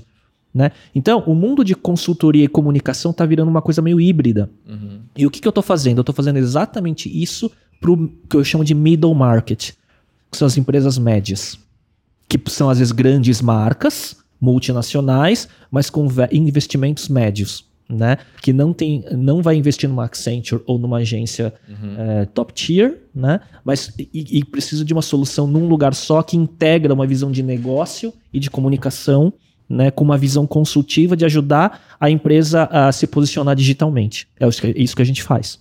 Massa. E, e você já você viu alguém fazendo isso e teve a ideia ou você está fazendo exatamente para diferenciar? Eu estou vendo os grandes fazendo e o que vai acontecer é que o, o middle vai ter que fazer a mesma coisa.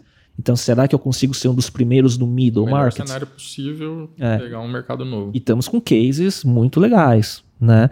Mas óbvio, né? Super desafio. Desafio de num momento de pandemia, o mercado digital acelerou, então a gente não tem um problema de, de, de, falta de negócio, né?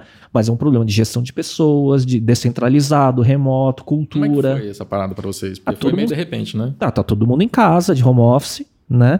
É, então, criar mecanismos de como você faz a cultura de trabalho remoto, né? Então, desde ferramentas, né? Então a gente usa. É, a gente tem a rotina semanal de reuniões com todo o time. Toda segunda-feira são várias reuniões de status com núcleos e, e, disciplinas, né? Uma status coletivo com toda a equipe, câmera aberta, né? Para forçar todo mundo, né? A estar tá presente, porque quando está com câmera aberta você vê se a pessoa está olhando ou se a pessoa está no celular, né? Distraído. Uhum. E, e tá você tá acha que essa, que essa, ele tem o potencial de chegar na cultura como se fosse presencial? Não, não, não. Mas você mitiga, você, né? Porque tem um ponto. O trabalho remoto ele pode ser produtivo, né?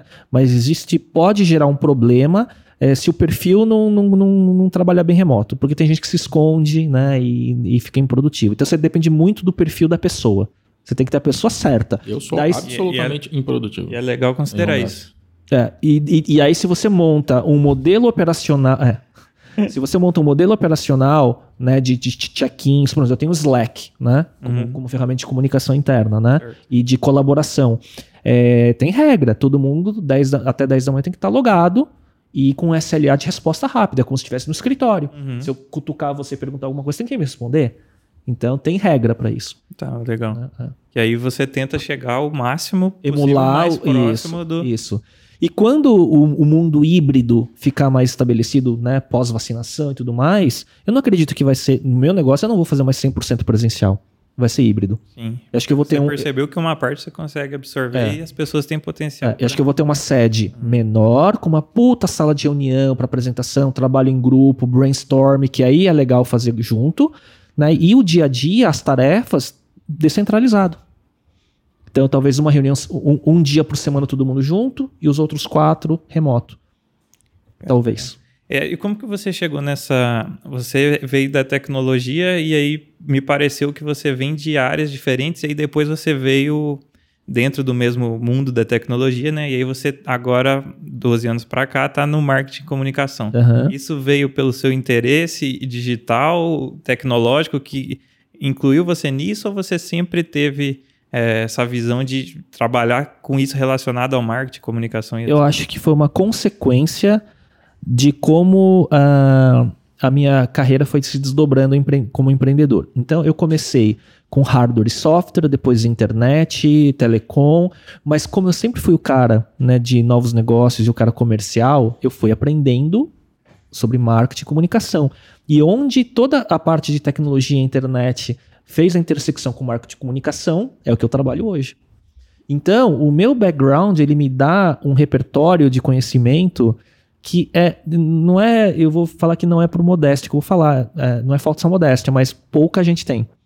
O tipo de, de vivência que eu tive, entendeu? De entender desde hardware, software, redes, É como se você conhece nuvem, equipamento, marketing o processo inteiro. conteúdo, pro- produz o conteúdo, né? Então, e, e- e você vira quase que um, um coringa na, nos clientes, assim. Já tem um diferencial. Você- eu, eu entro numa reunião, eu consigo ver todas as pontas e juntar, entendeu?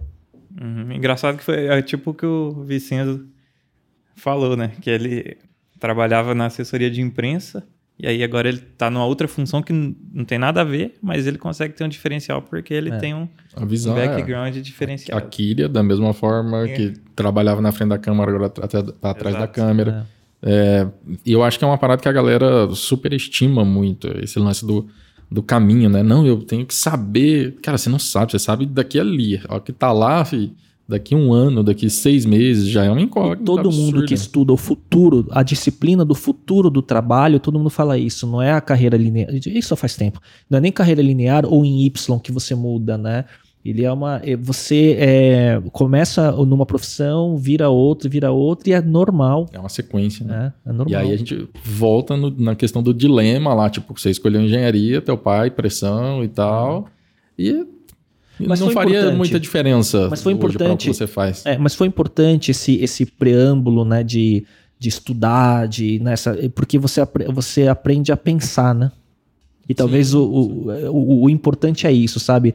E o que, que eu vejo, né? É, a, a principal característica para quem empreende, e talvez você vai, vai conectar isso também, é, o que a gente trabalha é a criatividade, cara. De como você liga os pontos do negócio, seja numa, questão de operação, de processo, ou como você vai vender diferente, ou como você pegar um produto e ajustar e adequar, adaptar para o cliente. Pequeno detalhe. É.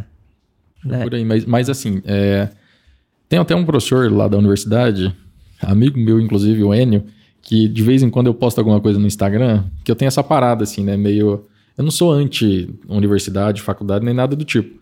Mas eu, eu- a minha intenção, às vezes eu posto algumas coisas na intenção de quebrar um pouco essa expectativa. Porra, eu vou fazer faculdade, eu vou é, procurar um emprego ou fazer um concurso, e eu vou ganhar dinheiro, e aí eu vou casar, e eu vou ter filho, e eu vou ter um cachorro, e A receitinha. a- aquela linha do tempo passos padronizada, os 10 passos para ter sucesso É. na vida familiar. Então, tipo, às vezes eu posto alguma coisa assim e tal, e ele falou, ó, daqui a pouco vem os Steve Jobs aí comentar e concordar com você e tal. É. Eu falo, cara, é, é, eu só acho o seguinte, escolhi engenharia. Eu tive um caminho com várias oportunidades que me foram apresentadas, e aí eu aproveitei ou não. Eu escolhi direito. Vai acontecer a mesma coisa. Vai ter um caminho com várias oportunidades que eu, eu vou ter que assumir responsabilidades, eu vou ter que me Sim. destacar de alguma forma, eu vou ter que ser criativo. Independente do caminho, que faz diferença é o ser humano que está naquele caminho. Não, e, e não tem regra. Então, eu, eu, eu sou contra quando alguém fala, não, não precisa fazer faculdade, ou precisa. Não tem regra. Né? Acho que cada um tem o seu caminho único, né? Agora, nunca pode se pensar que vai ser fácil. Sim, Né? Agora, se você tá naquilo que te satisfaz, ou que tá ligado, ou que você acredita, se você quer fazer concurso público, se você quer fazer faculdade e seguir carreira numa multinacional, ou quer empreender, tudo bem. Eu acho assim, tem um, o lance do perfil da pessoa, né? De pegar lá o disque e tal. Tem gente que vai ter mais tendência para. Vai se sentir mais confortável num, num concurso. Isso. Tem gente que vai se sentir muito bem assumindo risco, empreendendo, Uhum. inovando e tal. Então vai muito do perfil da pessoa. Sim. Eu acho que a, a gente volta no, no lance do autoconhecimento, né? Uhum. A pessoa minimamente entender o que, que faz bem, o que, que ela vai É. ficar confortável fazendo, o que está mais alinhado com, com os valores, com os princípios dela e tal. Aí escolheu, jovem, beleza. Agora vamos ver o que, que você tem que fazer para chegar lá onde você quer. Tem faculdade, E vai tem ralar. processo. E vai ter que ralar. Não Independente importa. de qual caminho, se você quer ter algum resultado, você vai ter que ralar muito. Muito. Não existe garantia, né? O Você vai ter que fazer alguma coisa ou outra que você não gosta, né? Pra, Sim. pra chegar lá. 99% do tempo. É, e, e- e também você gosta no macro, né? No micro tem várias. o DISC, Enneagrama, qualquer método de ver perfil, MB, M, MT, MBT, nem, nem lembro mais a, a sigla, é, ele só vai descobrir talvez uma vocação, mas o processo vai ser o mesmo, né? É, Então, eu acho que interessante. É porque só, só uma coisa, né? Só, é, é, tem gente que, fala- que acha assim, né? Não, o que importa é a busca pela felicidade. Claro, mas isso é relativo. O que, que é a felicidade? É o conforto, eu tô sempre feliz, é o conforto instintivo, né? Porque 90% do tempo é, é árduo, né? Para poucos momentos de glamour e, e tranquilidade, né? Eu costumo dizer que a vida, a vida boa, ela acontece quando você aprende a se fuder com bom humor. Então você vai se fudendo, se fudendo, sabendo que daqui a pouco vai dar uma aliviada. É. Porque no geral a gente tá resolvendo pepino o tempo e, todo. e tem um pessoal mais jovem, e de novo, não generalizando, pelo amor de Deus, né? E talvez você veja isso com pessoas que você trabalha e tudo mais, que confundem a coisa. Não, propósito, estar, né, fazer o que gosta, com fazer o que gosta, com estar sempre, não ser, é, é, não ser questionado, Não não ser cobrado. Responsabilidade. Aí não. Aí, aí a vida vai cobrar com certeza. É, não, Uma- a gente tem, tem dois caminhos possíveis na, na minha visão. Eu sou um jovem senhor. Então, na minha visão de jovem senhor, a gente tem dois caminhos possíveis: a responsabilidade ou a irresponsabilidade. Se você consegue viver com, a, com as consequências da irresponsabilidade, você vai ser feliz, um idiota feliz. A maior parte do tempo você vai estar satisfeito, tranquilo, suave. Quer dizer, eu não devo nada pra ninguém, não tem ninguém me cobrando nada. É, eu tive uma filha, mas ela tá lá com a minha esposa e ela que se vire. Então eu sou um irresponsável. Eu estou me sentindo muito bem com a, com a- com a posição que eu estou. Beleza. Se eu sou responsável, eu não consigo fazer isso. Então você vai ter peso em alguns momentos. Então a responsabilidade ela traz algum peso. Em consequência, você ganha o poder que a Kira já falou também com a gente e os resultados vêm a partir daí. Né? Então eu acho que quando a gente assume a responsabilidade, independente de faculdade, não faculdade, pós-graduação, não pós-graduação, cara, eu assumi a responsabilidade de fazer uma parada dar certo. Eu- a gente está assumindo a responsabilidade de fazer um podcast diferente, para trazer uma visão diferente. Esse podcast vai dar dinheiro? Não tenho a menor ideia. Não tenho a menor ideia. Mas se der errado, Mas Daqui- se, se der errado pro Imperator, deu dinheiro pra caramba. alguém ganhou dinheiro com o podcast. É, é assim que, é assim que o mundo gira. O Imperator, o Coworker, Airbnb, É, olha só. a Latam, A Coca-Cola. Coca Coca-Cola. Olha só. Tem um monte de gente que não assumiu o a risco. magia. e é isso, né? É engraçado porque é verdade. É verdade, é verdade. A gente não tem a menor ideia se vai dar pode- certo. é, a gente pode fazer um movimento de fazer os, o quem produz é, assumir o risco junto, né? Uhum. Sim, é. Da equity. Eu acho que é bom. Eu acho que é bom. Da equity do podcast. É, ué. vai ganhar lá na frente Tá junto. falando o nome do cara o tempo todo. Ele não se tocou nós, ainda. né? Ou você não acredita em nós? Fica aí, né? Esse questionamento no ar, né? Cara, tem uma experiência, inclusive, recente, que é do escritório. Tava de boa semana passada lá na sala de reunião de conversando, o corretor me ligou.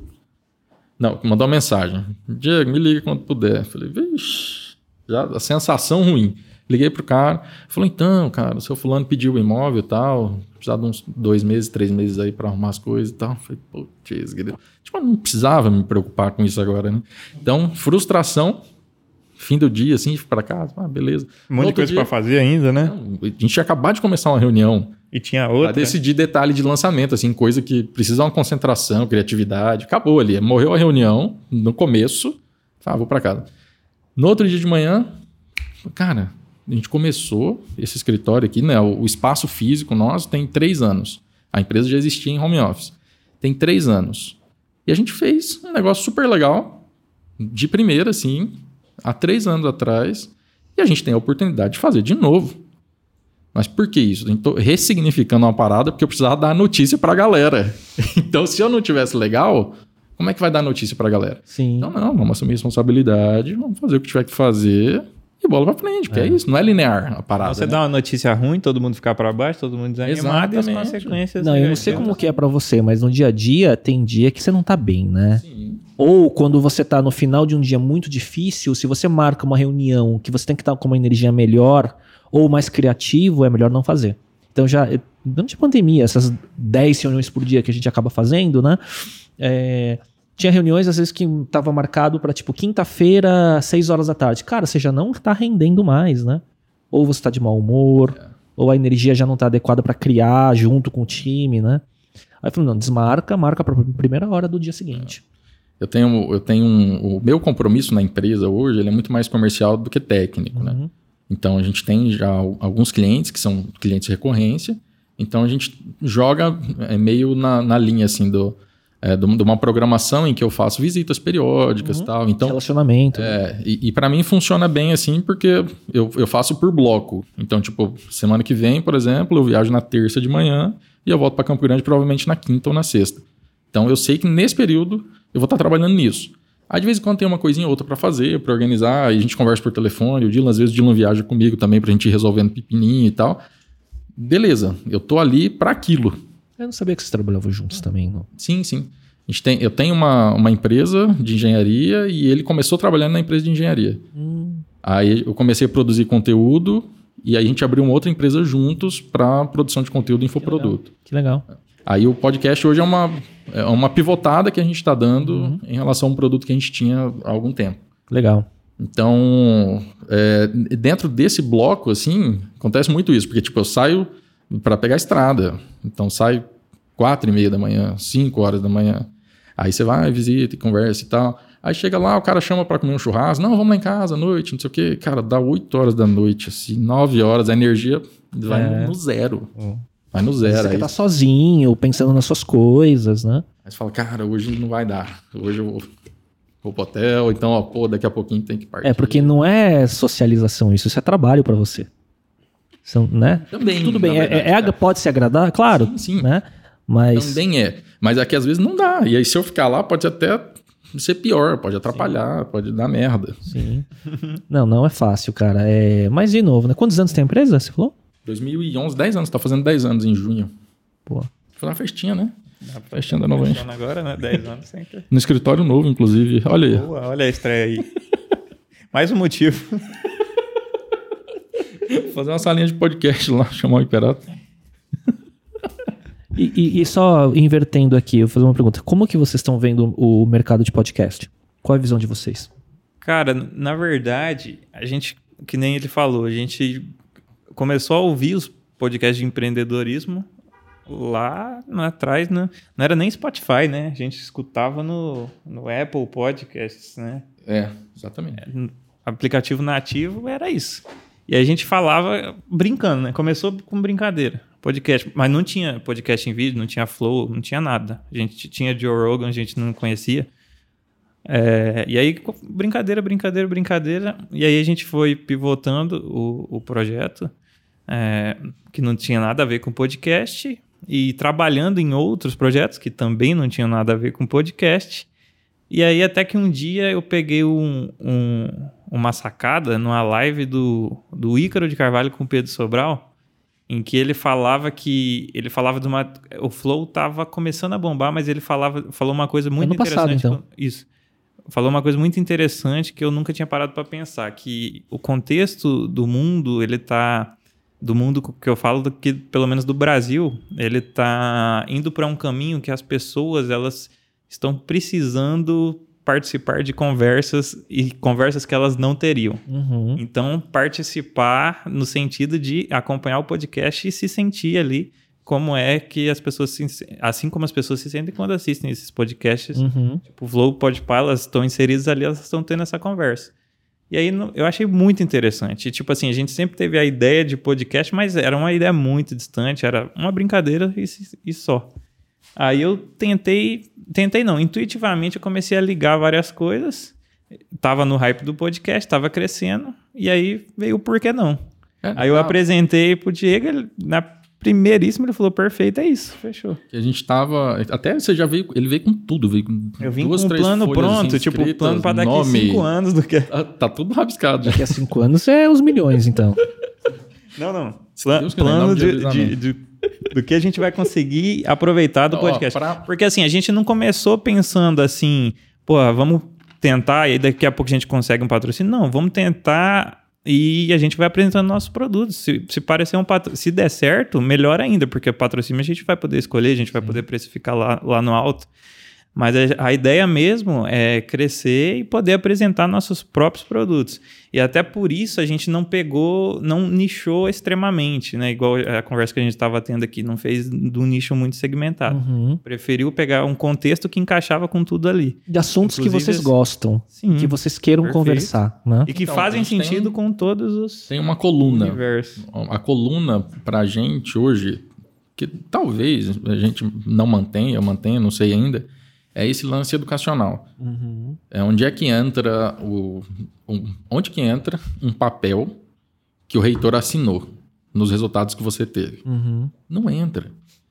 Não entra. A não ser que você seja um médico cirurgião muito conceituado e muito bom no que você faz e tal. Por E- quê? Porque você precisa do conselho de medicina para poder ser médico. Uhum. né, um engenheiro, advogado. Então, algumas profissões você vai sim precisar disso. É um pré-requisito para você executar, para você é, é, trabalhar na área.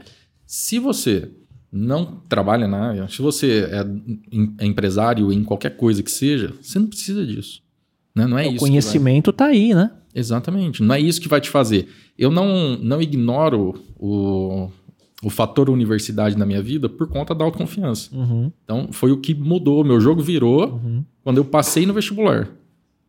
Por quê? Porque pobre, fudido, escola pública, no cursinho. Sem projeção. É, não, não tinha noção. Se eu não morasse perto da universidade e não conhecesse a galera que ia pra universidade e não conversasse com esses caras, eu não ia. Eu, eu, eu nem sei onde eu ia estar hoje. Não tenho a menor ideia. Então eu estava dentro daquele contexto e eu decidi por esse caminho por algum motivo. Falei, eu vou fazer isso. E eu fui até conseguir fazer. E quando eu entrei na universidade, eu percebi assim, o jogo virou. Todo mundo que está aqui é igual. Eu não sou menor do que essa galera que está aqui, independente do carro que esse cara vem. Então, na verdade, não é nem a universidade. É o que a universidade significou para virar a chave do mindset. Exatamente. Sim, exatamente. Não é nada a A ver o autoimagem. É a autoimagem. É, é, é muito mais do que qualquer coisa. É como se assim, se em rede social você tivesse ganhado o, o selinho azul, assim. A minha, esposa, ela tem uma, a minha esposa tem uma parada assim, de vez em quando ela, ela fica chateada, porque às vezes eu falo de um jeito que parece que, é- que eu sou contra, parece que é meio duro e tal. E aí eu falo, cara, é, onde, onde estão os teus colegas de faculdade? Todo mundo tem os mesmos resultados que você? Não. Por quê? Então, alguma diferença tem. Qual que é a diferença? É você. É só isso. Sim. Então a, a ideia é trazer essa visão central aqui no podcast.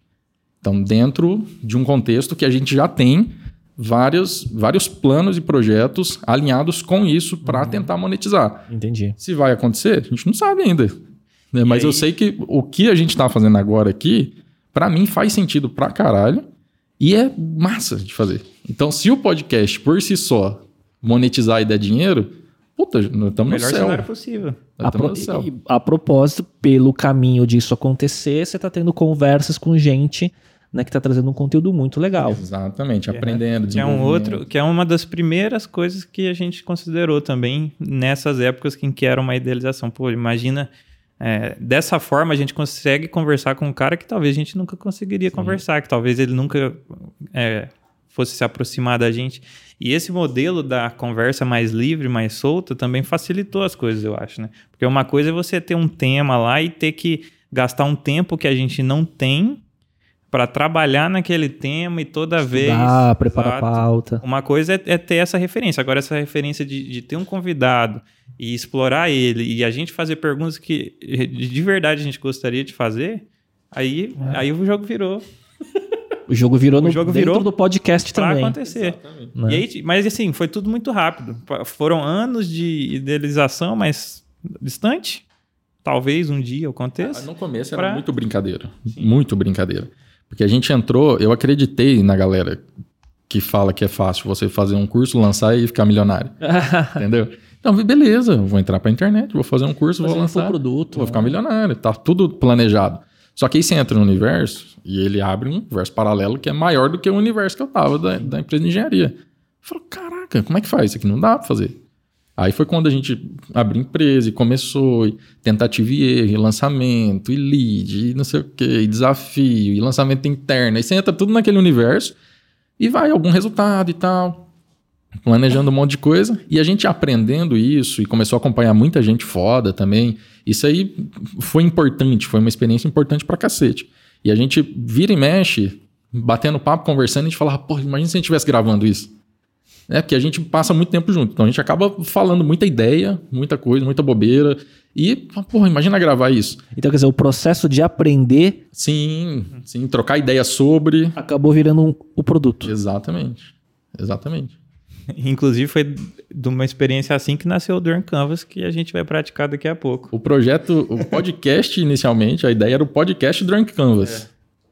Que era Que um virou- podcast que ia fazer bater papo e tomar, tomar cerveja. E que, que vira um quadro. Quadro. Exatamente.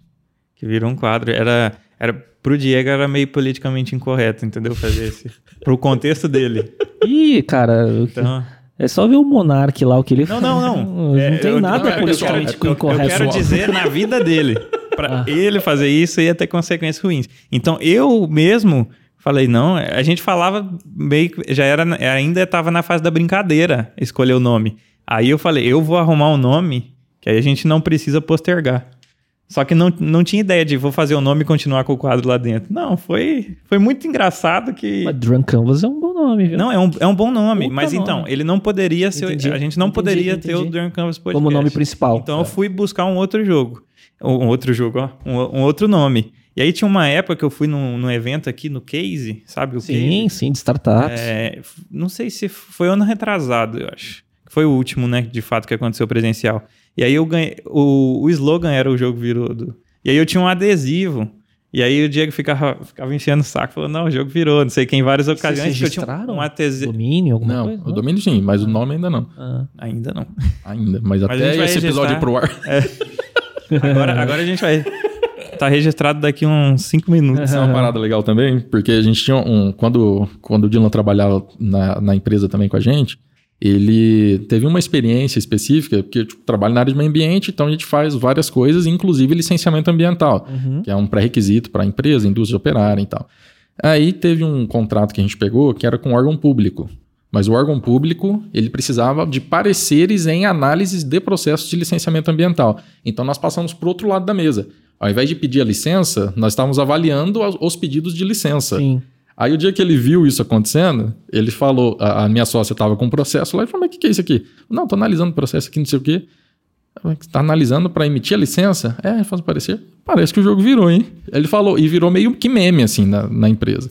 Vira e mexe, acontece alguma coisinha assim, parece que, às vezes nem fala tudo, mas parece que... Entendi. Então virou meme, e aí quando apareceu o nome, falou, cara, faz sentido pra caraca. É, fazia, fazia sentido com, Muito legal. Piada interna, essa assim. ideia. E também esse, a parada do Drunk Canvas não poder acontecer até então era uma, uma das coisas que distanciava, né, de ser verdade. Ia postergando. É, é, ia postergando, É. porque, pô, agora não pode, mas talvez ano que vem possa. Então, né? Era bem assim. Aí junta agora, isso. vixe, agora você já tá no fogo. Agora o jogo virou. E Agora acho que quando e, quando. e como popularizou o formato, até o for, não, não, não é nem a palavra podcast, porque a palavra podcast existe há muito tempo, né? Uhum. Mas o formato do bate-papo no mesão, fone e microfone. A dupla. O formato visual até, né? Do que o Flow né, popularizou. Acho que a- as pessoas já sabem identificar o que, que é o formato e acho que aceitam mais fácil, né? O Sim, convite. sim. E, nesse contexto, até vocês adiantaram um pouco, vocês queimaram a largada, né? É. Com o Mandy Arena. Quer dizer, eu não sei também por que, que vocês pararam, mas, tipo, vocês foram. Não, cada um tem é, momento de vida e tudo mais, né? Mas o. Eu, sim, tem aquela coisa de. É, é que, Time, não, ele né? deu muito certo. Né? É que se eu pensar do ponto de vista do quanto comercialmente poderia explorar, sim, Sim, aí queimou de é. largada. a gente nunca viu, ou quando a gente começou a ver, já, já não era o momento tal, mas é, de como explorar comercialmente. né? No nosso caso, a, a ideia é a gente ter produtos alinhados, né?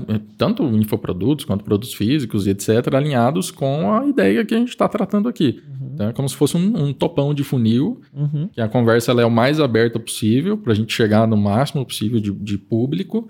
E aí isso talvez é, abrir um caminho para monetização de várias formas diferentes. Sim, partindo, partindo daqueles pontos, né? Que você pode ter um nível de influência que se você vender essa garrafinha agora, vai ter um leilão. E, e- Sim. e você, e, e assim, pelos vários projetos que a gente tem, no sentido de que não que a gente está rodando, mas tipo, vamos fazer esse aqui, a hora que começar a dar certo, a gente começa esse, a hora que esse começar a dar certo, a gente começa esse. A gente pensou que seria muito mais fácil se tivesse algo, algo que englobasse tudo isso. que Já pensou se dá? é- Já pensou não? Tomara que dê muito certo.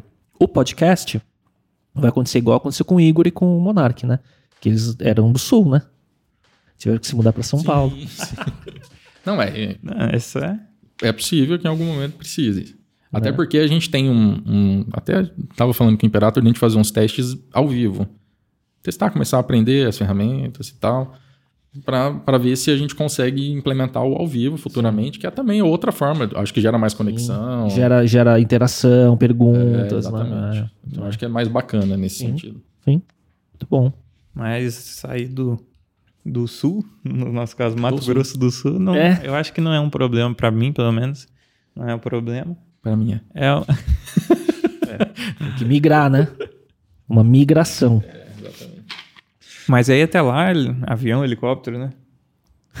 pra chegar rápido. De improviso, né? Gente, deixa eu falar uma ali. coisa. Eu tô com uma vontade de fazer xixi. Vamos, vamos fazer uma Pode. pausinha para o Vamos um de Canvas. cada vez. Drunk Canvas.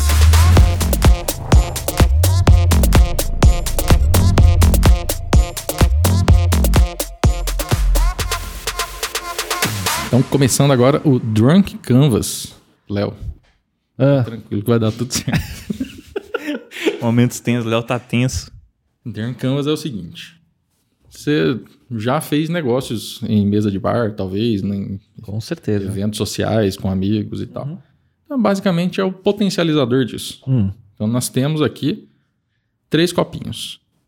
Um deles, aliás, um é meu. Temos dois copinhos. Um deles tem a seleta Meu Bar, que é uma seleta especial, que a gente já vai falar dela também. E no outro nós temos um achocolatado de marca genérica todinho. Então, que não está pagando para aparecer, então é de marca genérica. Então nós temos aqui os dois copinhos, você não precisa tomar a seleta, ninguém vai saber qual que você está tomando. O copinho é fosco, tá? Então você fica à vontade. Como a gente já sabe que você tem intolerância à lactose, Eu recomendo fortemente que você vá só na Seleta Meu Bar, que é uma bebida, inclusive, sem glúten. Então, isso aqui é o seguinte: a gente vai falar é, sobre negócio. A gente falou aqui é, sobre várias coisas, como é que a gente chegou, é, onde a gente está e como é que começou o projeto e tal. E no futuro? Então, para falar de futuro, a gente precisa de criatividade. E nada melhor para aguçar a criatividade, que todinho. todinha, Isso, exatamente. sem lactose. Sim. Então a ideia do Drink Canvas é isso, basicamente, é a gente simular o ambiente de mesa de bar, de um happy hour e Tendo acabar boas ali ideias. tendo boas ideias, planos. solucionando Bora. problemas. Perfeito e claro sempre com o brinde oficial, Do jogo virou. Bebida. é dinheiro infinito, Meu copinho de whey. excelente, dinheiro, infinito, saúde, para todo, mundo.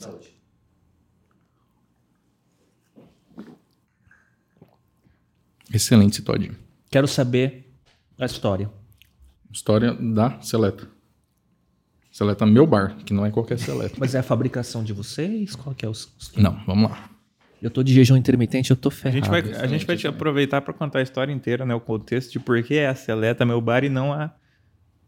Não sei, não vou falar outra marca porque eu não quero Isso. não. competir com a Não, Seleta. e aí, se vocês gravam mais de um episódio por dia, vocês... O segundo episódio em diante ele fica sempre melhor. Exato. Mas então, é, é mais ou menos o que a gente tava falando aqui. Se a gente teria um episódio 100%, o próximo é 110. O próximo, por aí vai. É- é- Não dá nem pra metrificar, por isso que eu não coloco números concretos, mas ele tá sempre Então, primeiro assim, a bebida, eu gosto da bebida, porque eu, eu, eu aprecio certo. a cachaça e tudo mais. Só que eu tô bebendo pouco na pandemia. Eu tô bebendo pouco na pandemia, né? E hoje eu tô de jejum intermitente. Vai ficar legal o Drink. Opa. É, por isso que a gente toma- faz o drink só com uma dose, pra beber pouco mesmo. E aí a gente vai pra Não onde agora? bagunça, né? É, é, antes da gente contar a história da, da Seleta, o que que... Dá seu feedback, você que é um apreciador. Não, muito bom. Bom, suave e, e não rasga. não. Exatamente, esse, esse é o Não segredo arde. de, de beber ela Chegou trincando. ponto, chegou no ponto. Toda a receita dela é feita para que quando você bebe ela trincando, você tenha essa sensação agradável e só aproveite os benefícios sem, sem passar por Não, é momentos incrível, difíceis. de verdade. E assim, como eu tô, eu tô bebendo pouco e eu tô de jejum, teoricamente era pra eu sentir muito mais rasgando, né? Uhum. Não, a temperatura ela faz muita diferença. E a gente percebeu isso por acaso. Que a gente tava. é, cara, costume tomar, às vezes vai comer alguma coisa, vai sair e tal, tomar uma cerveja, tomar uma dosinha de cachaça antes. Tomar uma dosinha de cachaça, a hora que chega, tal, Ela foi, ela, na verdade, começou por pra gente não precisar consumir muitas calorias tomando cerveja. Também. Que esse Também. contexto ele vai se identificar bem. É porque, porque você dá um grau, Cerveja, né? exatamente. E aí você vai só de boa, né? Só calibrando. Porque senão você vai estufar e tudo mais. Exatamente. E aí, é, a gente pegou esse costume e tal. E uma vez onde que a gente tava, que, que ela veio trincando. Não, não. É antes, porque a seleta, porque a gente começou a experimentar a cachaça pela cachaça, entendeu? Ela não tinha nem muita classificação, se era ouro, se era prata, se era dois mil anos envelhecida, não importava. Só que a gente começou a provar a seleta e achar ela melhor. Porque ela tem uma produção que, é, que ela é armazenada no- em barris de amburana e a seleta ela tem uma, uma produção fantástica, seleta. Tamo junto.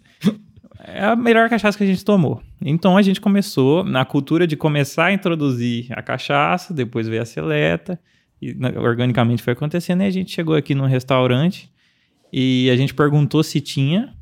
Na verdade, uma vez é, a gente pediu e ela tava, ela tava fria. Ele falou, pode ser fria? A gente falou, pode, o que tem? Até Temperatura então, ambiente. é- não, não, Não, fria gelada, gelada. de geladeira. Só que para ela gelar é um processo mais delicado. Hum. Então a gente bebeu ela fria e gostou. A gente descobriu na tentativa e erro puramente. E a gente gostou. Aí é quando a gente veio questionar num restaurante aqui. Tem fria, tem gelada? Aí o cara falou. Mas Tem essa, uma essa, me- essa mesma em temperatura ambiente, ela, ela desce É diferente. muito diferente. É muito diferente. absurdamente Vem, diferente. vem, arde. É por isso que a gente fez questão de colocar ali no rótulo, que é nosso que a gente já vai chegar lá, o beba trincando. Entendi. É igual a recomendação do, do todinho de marca genérica. Você pode beber ele em temperatura ambiente, mas ele te recomenda que você beba gelado. Certo? Aí, aí o cara falou, tem ela trincando.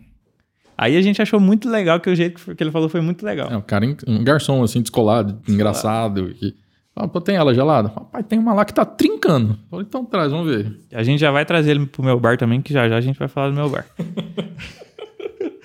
e aí, depois que a gente tomou ela trincando, a partir daí, ela é só ela trincando. Essa é a seleta. E aí, quando a gente foi. Já, a gente já tava no contexto do podcast, já tava em produção. Não, não. Não, não, não tava, né? A gente tinha ideia. Não, mas quando a gente Não, a gente não bar, tinha você ideia. fala? Não, quando a gente bebeu ela trincando, agora eu lembrei. A gente não tinha ideia, porque a gente teve ela. A ideia foi lá em Sim, Maringá sim, sim. e a gente tinha vindo pra cá antes. Enfim. Então a gente bebeu ela trincando, a partir dali era trincando. E aí, quando a gente pensou no Dorn Canvas, que era um conceito totalmente abstrato de só ter o álcool, a gente falou, por que não colocar a seleta? Então, beleza, seleta ia ser a bebida oficial Oficial. do. E só que a gente tinha uma brincadeira, que é engraçado que muita coisa começa com brincadeira e por isso que a gente valoriza o Dorn Canvas. Porque muita coisa começou com brincadeira e, e não só projetos em si, mas alguma ideia ou outra que a gente implementou em alguma coisa que estava rodando e acabou dando certo. E é é uma validação não só nossa. O Diego já observou muito isso por aí nas, Não, e na óbvio, vida. e óbvio que todo mundo pergunta essa história, né? Então, por quê? De onde é?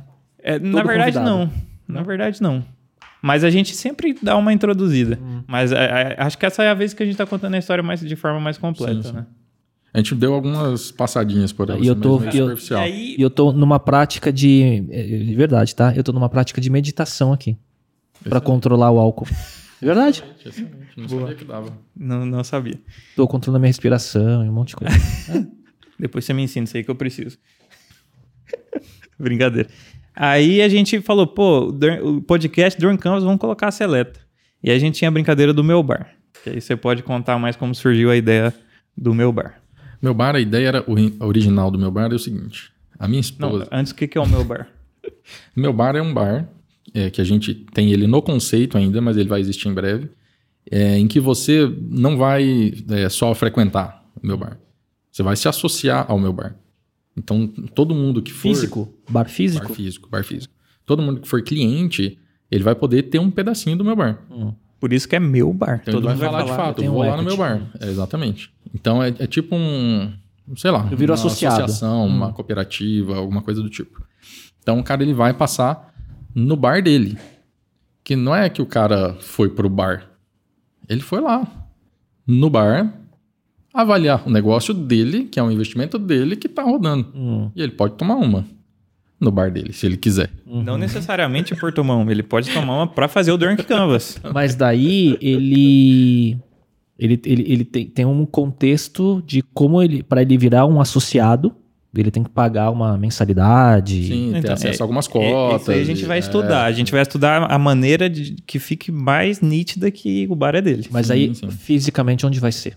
Primeiro vai ser em Campo Grande. e Então, é depois meu bar, pode- é só que eu tenho que comprar passagem pra ir pra Campo Não, Grande. não, depois ele vai ser aqui também. Aí você vai, vai ter participação. Hum, entendi. Aí você vai ter o seu bar também. Então, o, M- o M. que no caso é falando- meu bar. Falando em linguagem de startup, o MVP Exatamente. vai ser em Campo Grande. Aí dando certo, vocês vão aprender né, e traz pra cá. O, o meu bar, ele por si só, é que assim, a gente é muito bom em ter ideia louca. A gente é especialmente bom em ter ideia maluca. Então a gente vai jogando umas ideias malucas e vai saindo alguma coisa e fala, cara, isso funciona, isso funciona, isso funciona. Então é um conceito também do Dream Canvas. É você não ficar segurando para falar, você perder um pouquinho a trava para ficar mais à vontade na hora de fazer um brainstorming, na hora de dar ideia. Então, como a gente fala muito, conversa muito e vai tendo muita ideia maluca, algumas dessas ideias elas fazem sentido. E a gente começa a pegar isso. Então, quando a gente implementar tudo isso, ele vai ser um lugar foda. Vai ser um lugar bacana, agradável, com atendimento foda, com ambiente da hora e tal. Então, naturalmente. Disruptivo e inovador em É. todos os aspectos possíveis. Então, assim, independente de funcionar ou não o modelo da, da cooperativa ou da associação que a gente tem em mente, que faria muito sentido, seria muito legal o cara poder chamar o negócio de dele, é, eu, não, eu acredito que muito, ele tem um potencial muito grande de dar certo. Pelas, A história, o storytelling da, da ideia é muito bom. Sim, a gente vai fazer questão de deixar isso muito claro, inclusive. Né? Ele, então assim, é, entre as ideias malucas que a gente tem, a gente já até conversou com muita gente sobre, acho que no episódio do King a gente comentou com ele também sobre algumas coisas. Ele falou, cara, você sabe que isso é uma boa ideia, né? Ele, falou? falou sério, assim. Porque a gente tava num clima descontraído. Ah, e aí, aí ele ele sério. parou. Ele fez o Drunk Canvas desde o minuto zero do É, verdade. Não, na verdade, desde antes do ele episódio tomou começar. metade da, Ele tomou seleta. cinco doses. É? porque ele sabia que tem, ele já... Porque ele é um apreciador nato. Sabe que no, no podcast do, do Excepcionais, né, que eu participei, a gente começou a beber desde o começo. Então, como era o primeiro Sim, episódio em vídeo, a gente ficou bebendo champanhe. Espumante, na verdade. E aí foi subindo, foi subindo, foi subindo. ah. Até foi legal que a gente tava no, no- num clima um pouco mais de bagunça e tal, descontração, e a hora que a gente falou algumas ideiazinhas, o King parou e ele ficou sério. Falou, Você sabe que isso é uma boa ideia, né? Eu falei, Sim, a gente sabe. Não, mas é uma boa ideia mesmo. Eu sei, cara, eu sei que é uma boa ideia. E aí é legal ter esses feedbacks, porque assim, a A gente, ideia é boa. a gente sempre tá pirado na É coisa. muito boa. Então, é algum- um dos produtos, por exemplo. Um dos produtos que a gente quer conectar, a gente e esse bem diretamente pela, por ter a cachaça com a marca do meu bar ali. E você pode fazer, de repente, todo mundo que já passou pelo podcast, né? ele Pode ser, não necessariamente vai ser dono, mas ele pode ser um, um membro emérito do meu bar. Sim, legal. Por ter passado pelo podcast. A gente Ele pode falou um, sobre isso Um badge o- pra isso, entendeu? No episódio do Imperator, a gente Então, falou quando, sobre você, quando o, mem- o cara que foi convidado pro podcast for, for pro meu bar, ele tem um desconto especial, por exemplo. isso. Excelente, excelente. Inclusive, a gente está fazendo o meu bar, construindo o meu bar, com feedbacks de como seria o seu bar. Que a gente, essa, a gente encerra o podcast assim, então já já a gente chega lá.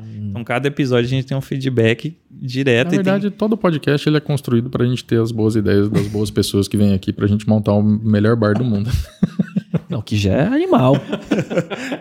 no mínimo, é único. Sim, sim. A gente, é, é, isso foi, o- foi algo que a gente considerou. Então, esse é o meu bar. Um bar para Um bar que você pode se chamar de seu, que não só chamar de seu por ter o direito de fazer isso, mas com características das pessoas que, que gostarem da ideia.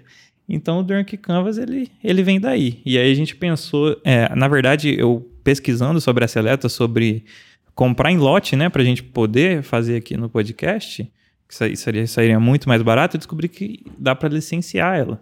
Então você licencia com a sua marca, ela é a mesma cachaça da Seleta, que é a mesma que a gente aprecia. Um rótulo personalizado. Sim, exatamente. E aí a gente, em vez de fazer a cachaça, o jogo virou, a gente falou, vamos pegar uns elementos, vamos fazer a cachaça Meu Bar e colocar o Drunk Canvas como o, a ponte, entendeu? A Então ponte já, entre uma já, coisa já é uma mini ativação de marketing Com do certeza, seu MVP aqui, com certeza. Um pré-lançamento. né? Já faz, já, já, já é um, um pontapé inicial. E já, e já é pra dar ideia do que. Ou, ou tem um. Não, não, uma- esse, aí, ainda esse tem aí vamos pro final. Esse aí Ah, vamos, então vamos tá deixar pro. É o ato final. e é quando a gente tá no potencial máximo do Drunk Canvas também. Também é porque a- a- Ele tem uma curva, A né? ideia também é de fazer um gráfico aqui, que essa ideia também surgiu no Drunk Canvas. A gente fazer um gráfico para deixar na mesa aqui. Conforme você vai sentindo que vai batendo no Drunk Canvas, você vai subindo a, As a perguntas. marcação aqui, né? E, as- e aí vai destravando algumas perguntas. tipo videogame, né? Dá pra fazer também. Também. subindo, passando de fase, né? Mas eu tô, eu tô me auto-observando aqui, então eu acho que eu tô controlado. Não, tá? Excelente. Tem um exercício, né, de, de- tem um exercício de autoconhecimento que é de observação do corpo, né? Então, ah, minha perna tá formigando, ah, eu estou sentindo meu cérebro já meio fuzzy, assim, sabe? Então você conta pra si mesmo o que, que você tá sentindo. Daí você ancora no presente. E aí você não deixa o álcool te levar pra lugares que você não tá controlando. Caramba, legal. A gente achou. Eu sei que eu tô ficando alto. Eu sei que tá batendo, mas eu tô presente. Legal. Claro que num Ah. nível alcoólico muito alto você não consegue, né? Mas nesse grau dá. Uhum. É uma técnica de potencializador ou counter de Drunk É, tô com. é, então, Mas aí tem que ser mestre da meditação também. É, né? tem, Assim, trouxe não, é, não é qualquer experiência Hackeei no, o Drunk Canvas. na, na varanda gourmet. É- Aqui eu por é- enquanto, depende do tempo que durar também. Não, mas então, essa é uma coisa não, já legal do ter, Drunk já, Canvas. já era pra ter subido você bem. não consegue, você não consegue hackear o Drunk Canvas por quê? Você, eu não sei o que você tomou aí, né? Mas vamos supor que você tomou o todinho. E você tá controlando a, a glicose agindo no seu corpo com a meditação que você aprendeu no outro lado, lá no outro continente. É, o Drunk Canvas, ele não precisa todo mundo, tá? Porque a gente tendo ideias doidas, tipo, por mais doida que a sua for, provavelmente ela não vai bater a minha doida. Então Ah, eu tá- já ver. ancorando isso. Vamos ver. Não, não, então, Não é supondo nem- que você é não, beba. doida. Eu acho que é ficar à vontade para falar o que vier na Ah, cabeça. não, não, mas eu acho que a ideia é boa porque solta todo mundo. Exato, E, se- exato. e aí não vou perguntar pra não, não deixar ninguém de saia justa, mas se algum convidado, e deve ter algum que não, que não tenha bebido, aí cria essa coisa, né? É, de, Sabe que não. Não? porque a gente já tem hora de conversa. Já, já, já soltou, tá né? é. Sim. A conexão Seria diferente que se fosse no começo, né? É, a gente já tá Até por no- isso a gente criou o lance da- dos dois copinhos. Porque Ah. não precisa, as, as pessoas não precisam saber o que, que você tomou. Uhum. Porque o Drink Canvas, ele vai acontecer de fato, independente se você tome ou não. Uhum. O lance de ter os dois copinhos é só para ter a, a- a- o mistério de você estar participando ou não tomando a cachaça. assim, se eu tenho uma leve intolerância à lactose, se eu tivesse tomado todinho, eu já tinha teria ido pro banheiro. então dá pra Esse saber o que todinho aconteceu. É sem lactose. Não, tem gente que toma os dois, tem gente que mostra que tomou uma é cachaça. verdade. O Leandro ele tem- virou os dois. É mesmo? É. Na verdade, ele tomou o todinho, o Yel Pro, no caso dele, Yel pra quebrar o jejum. Que ele tava em jejum também. Ah. Ele falou, vou quebrar o jejum. Aí ele tomou. É, ele faz, ele faz direto jejum intermitente. Cara, a ideia então do, do Drunk Canvas é a gente ter ideias. A gente ter boas ideias, a gente Vamos lá. resolver problemas. E aí, como é que estão os projetos futuros? Estou vendo que você retomou a produção de conteúdo agora e tal. Isso faz parte de algum projeto maior? É só pelo propósito? É, eu, eu brinco com os meus amigos mais próximos, assim, empreendedores, assim. é, eu sempre falo assim: ah, eu tenho o plano infalível do Cebolinha. Né? Só que o plano infalível do Cebolinha sempre dá errado, né? Mas o, o com conteúdo, é, o plano não era, mas acabou virando. O quê?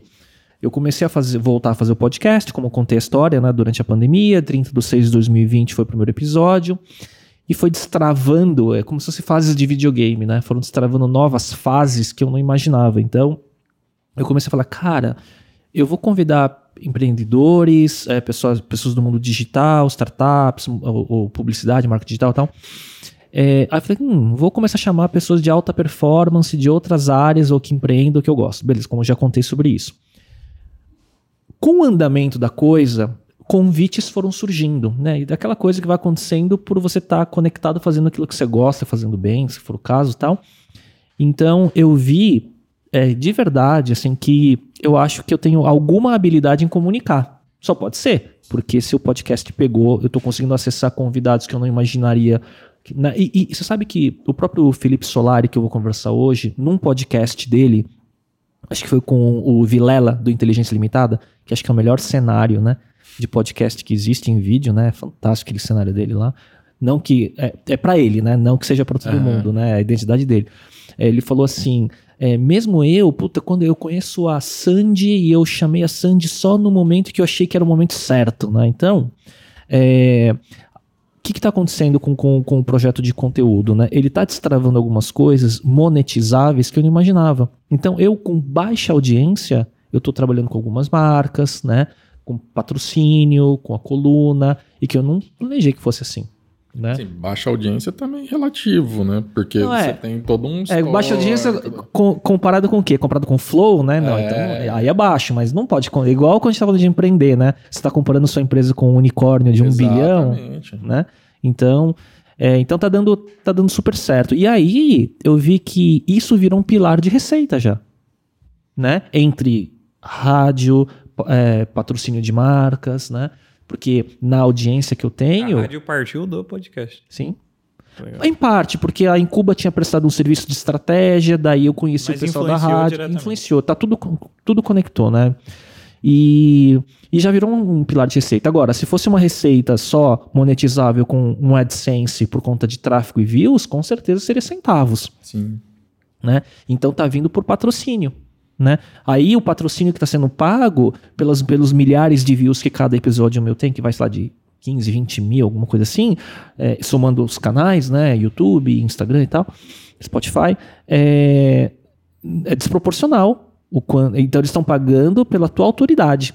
Na verdade, você te, tem uma, uma sacada e, e a, até a malícia de monetizar isso de outras sim, formas. Sim. Diferente do Flow, não sei como é que tá agora. Era mas 60 tipo... milhões de views, alguma coisa assim. Uh, não, milhões de views. E acho. o lance dos caras é o seguinte: eles monetizam em ads.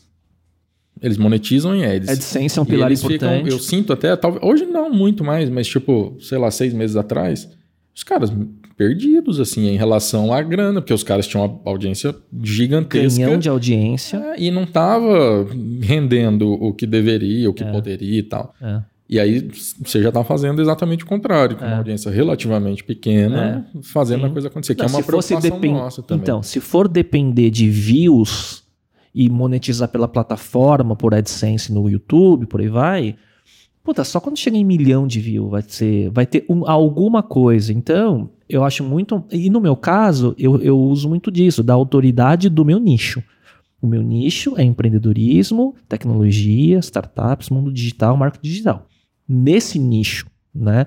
Onde empresas ou, enfim, é, querem um, um, interlocutor que fale com gente né, que está conectado comigo para ver esse conteúdo, aí, dá, aí funciona. Uhum. Então, aí é aquela coisa do muito aberto com o, o nichado. Uhum. Mas aí eu tenho que. Qual é a minha estratégia? Eu faço 70% do meu conteúdo ligado para o meu nicho e 30% eu deixo mais solto para temas que eu gosto. Sim. Como musculação, é, MMA, jornalismo. Mas isso dentro do podcast ou de uma linha do. Podcast. Entendi. Agora na coluna da rádio não, é 100% tecnologia, mundo digital. e no, no, perfil do Instagram como um todo, por exemplo? Porque hoje o podcast ele está acontecendo ao vivo como live. Sim, sim. É que assim, lá eu, eu, eu, eu tenho um. Se você olhar o meu feed, o meu feed ele é, ele é muito meticuloso.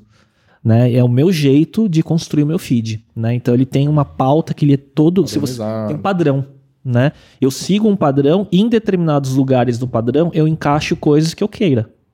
Então tem sempre o conteúdo do podcast, os, os micro conteúdos que derivam do podcast, mas tem um post ou outro ao longo de, das linhas que eu tenho espaços livres para colocar uma foto que eu queira e tudo mais, entendeu? Entendi. Mas ele tá meio, meio ele, ele, é planejado para isso, né? É, e no Stories é mais solto, uhum. né? Esse, então... E eu então, juntei, viu? É, só uma coisa até, tava falando com o Imperator, né? A gente trocou uma ideia sobre isso, eu, eu troquei ideia com outras pessoas. Eu tinha dois perfis. O perfil Digital by Léo do podcast e um perfil privado, né, de, de vida pessoal e tudo mais, com um perfil fechado só para amigos. Eu arquivei esse perfil e vou pegar o Léo Cuba, que era o, o, o arroba desse perfil pessoal de 10 anos de Instagram, sei lá, nem, nem tem 10 anos de Instagram, e passar para esse Digital by Léo, para ficar com um perfil único com o meu nome. Mas, o, mas assim, você como, como visão já de estratégia digital e tal, de agência, Uhum. toda a experiência que você tem na área, é, o podcast ele, ele tinha alguma intenção já nesse sentido, tipo de monetizar, ou foi acontecendo porque eu, eu quero compartilhar esse conteúdo, eu quero tocar esse projeto. A, a ordem jeito. foi assim, ó. A ordem da estratégia foi assim. Primeiro, eu quero voltar a fazer conteúdo, que eu gosto de fazer. E eu queria tirar a ferrugem de anos sem produzir conteúdo, naquele momento da pandemia. Foi o primeiro passo. Deu certo. Eu tinha umas. Eu, e aí é legal, vou, vou. Eu tive síndrome do impostor. Eu não sabia se depois do Mandarina eu voltasse a fazer conteúdo depois de anos, se ia dar certo. Se era uma coisa do contexto, né? Caralho. E aí deu certo. Beleza. Aí, segundo momento, opa, isso tá me trazendo, voltando a me trazer autoridade no meu meio. E já tá refletindo nos meus negócios da empresa. Ponto 2, check. Aí, o improvável, que não estava tão planejado, eu pensei que poderia acontecer, mas não era tão óbvio, aí era a monetização. E a monetização não veio por tráfego, veio por marcas e por rádio. Né? Massa. Então, é, não, não era a intenção principal Não. inicialmente. Era média intenção, mas foi acontecendo e muito rápido, em menos de um ano. Massa. Então, em menos de um ano, é como se eu tivesse construído um pilar de negócio, né, que hoje não é tão insignificante assim, financeiramente falando. E onde que você vê isso daqui pra frente? Potencializar o que já tem ou já tem projeto louco? É, Essa con- de- e- começar o presencial em breve. o presencial com certeza no segundo semestre, né? Pode te indicar um videomaker. Oi? A gente pode te indicar um videomaker. É, Mas, o- o- mas não pode ser mercenário, Ixi, videomaker. é, o- na verdade, você vai ter que dar uma ligada lá pros patrocinadores e falar que, que a coisa vai apertar um pouco. você tá querendo aumentar a qualidade. a- Um a vai videomaker de subir. podcast de Hollywood, né? É, alguma coisa desse É. tipo. Assim, acho que Hollywood ainda tá compensando ir pra lá. Só o dólar que é o problema, mas. É, o, o, o meu videomaker cobra parece que em dólar, viu? É. É, não sei. De vocês também? Cara, eu não Nossa, sei. cobra em é, euro. é que eu não, est- Ah. eu não estudei essa moeda ainda, mas é uma moeda que ela tá em alta. Bitcoin, né? Ele cobra em Bitcoin, né? Dogecoin. Mas então, na verdade, ele, na verdade, ele não cobra em Bitcoin, ele cobra em criptomoeda, só que ele sempre pega a cripto que tá lá no alto. Então, se o Bitcoin cai, ele vai na Ele vai dar Dogecoin, Ethereum. é. Ele vai. Não, então, só fala- falando do, do onde que eu vejo, né? Então, assim, primeiro, o podcast para presencial no segundo semestre, isso é uma coisa, né? Agora, é, esse ecossistema, então vamos lá, né? Tem um círculo aqui que é o meu negócio principal, que é em Cuba. Então, eu tenho uma visão clara hoje do que eu quero como agência consultoria no middle market. Então, posicionar bem, né? Aqui, no conteúdo, é, fazer o podcast presencial. E no resto do conteúdo, para marcas e rádio, né, eu quero ah, fazer o meu nome ser o que em outros momentos a Natália Arcuri foi para finanças, o que Max Geringer fez para RH, é ser o cara que descomplica ah, o mundo da tecnologia e da inovação para o público normal. Então, né, e daí, fazendo isso, esse ecossistema de, de conteúdo no médio e longo prazo, se eu fizer bem feito, passo a passo, sem querer né, fazer bem feito cada momento, né, sem querer olhar lá na frente, eu acho que pode acontecer coisas que eu não sei ainda. Sim. Exatamente. E você acha que nessa transição para o presencial vai mudar alguma coisa, no sentido você planeja mudar alguma coisa do que já é? Ou só tá ali e... Não, é igual você está falando do meu bar. Você, quer, você não quer fazer um bar. Certo. Você quer fazer um negócio foda diferente, né? Que, tem, que é um bar, mas ele vai ter um modelo de negócio, um posicionamento e tal. Então, quando eu for fazer o presencial, qual vai ser a minha ide- minha identidade que eu vou levar? Qual é o meu toque? Qual é o meu drunk canvas do meu podcast? No Certo. presencial. Era, né? era aí que Qual eu queria ser meu- chegar, mais ou menos. qual vai ser o meu toque, né? Então, não sei ainda. Mas algo diferente, com certeza eu faria. Agora, o que, que eu vejo? É, por exemplo, no meu podcast, que é em live hoje, eu chamei o Damian Maia, eu chamei a Isa Pessini Miss Olímpia, né? Será que no presencial eles iriam?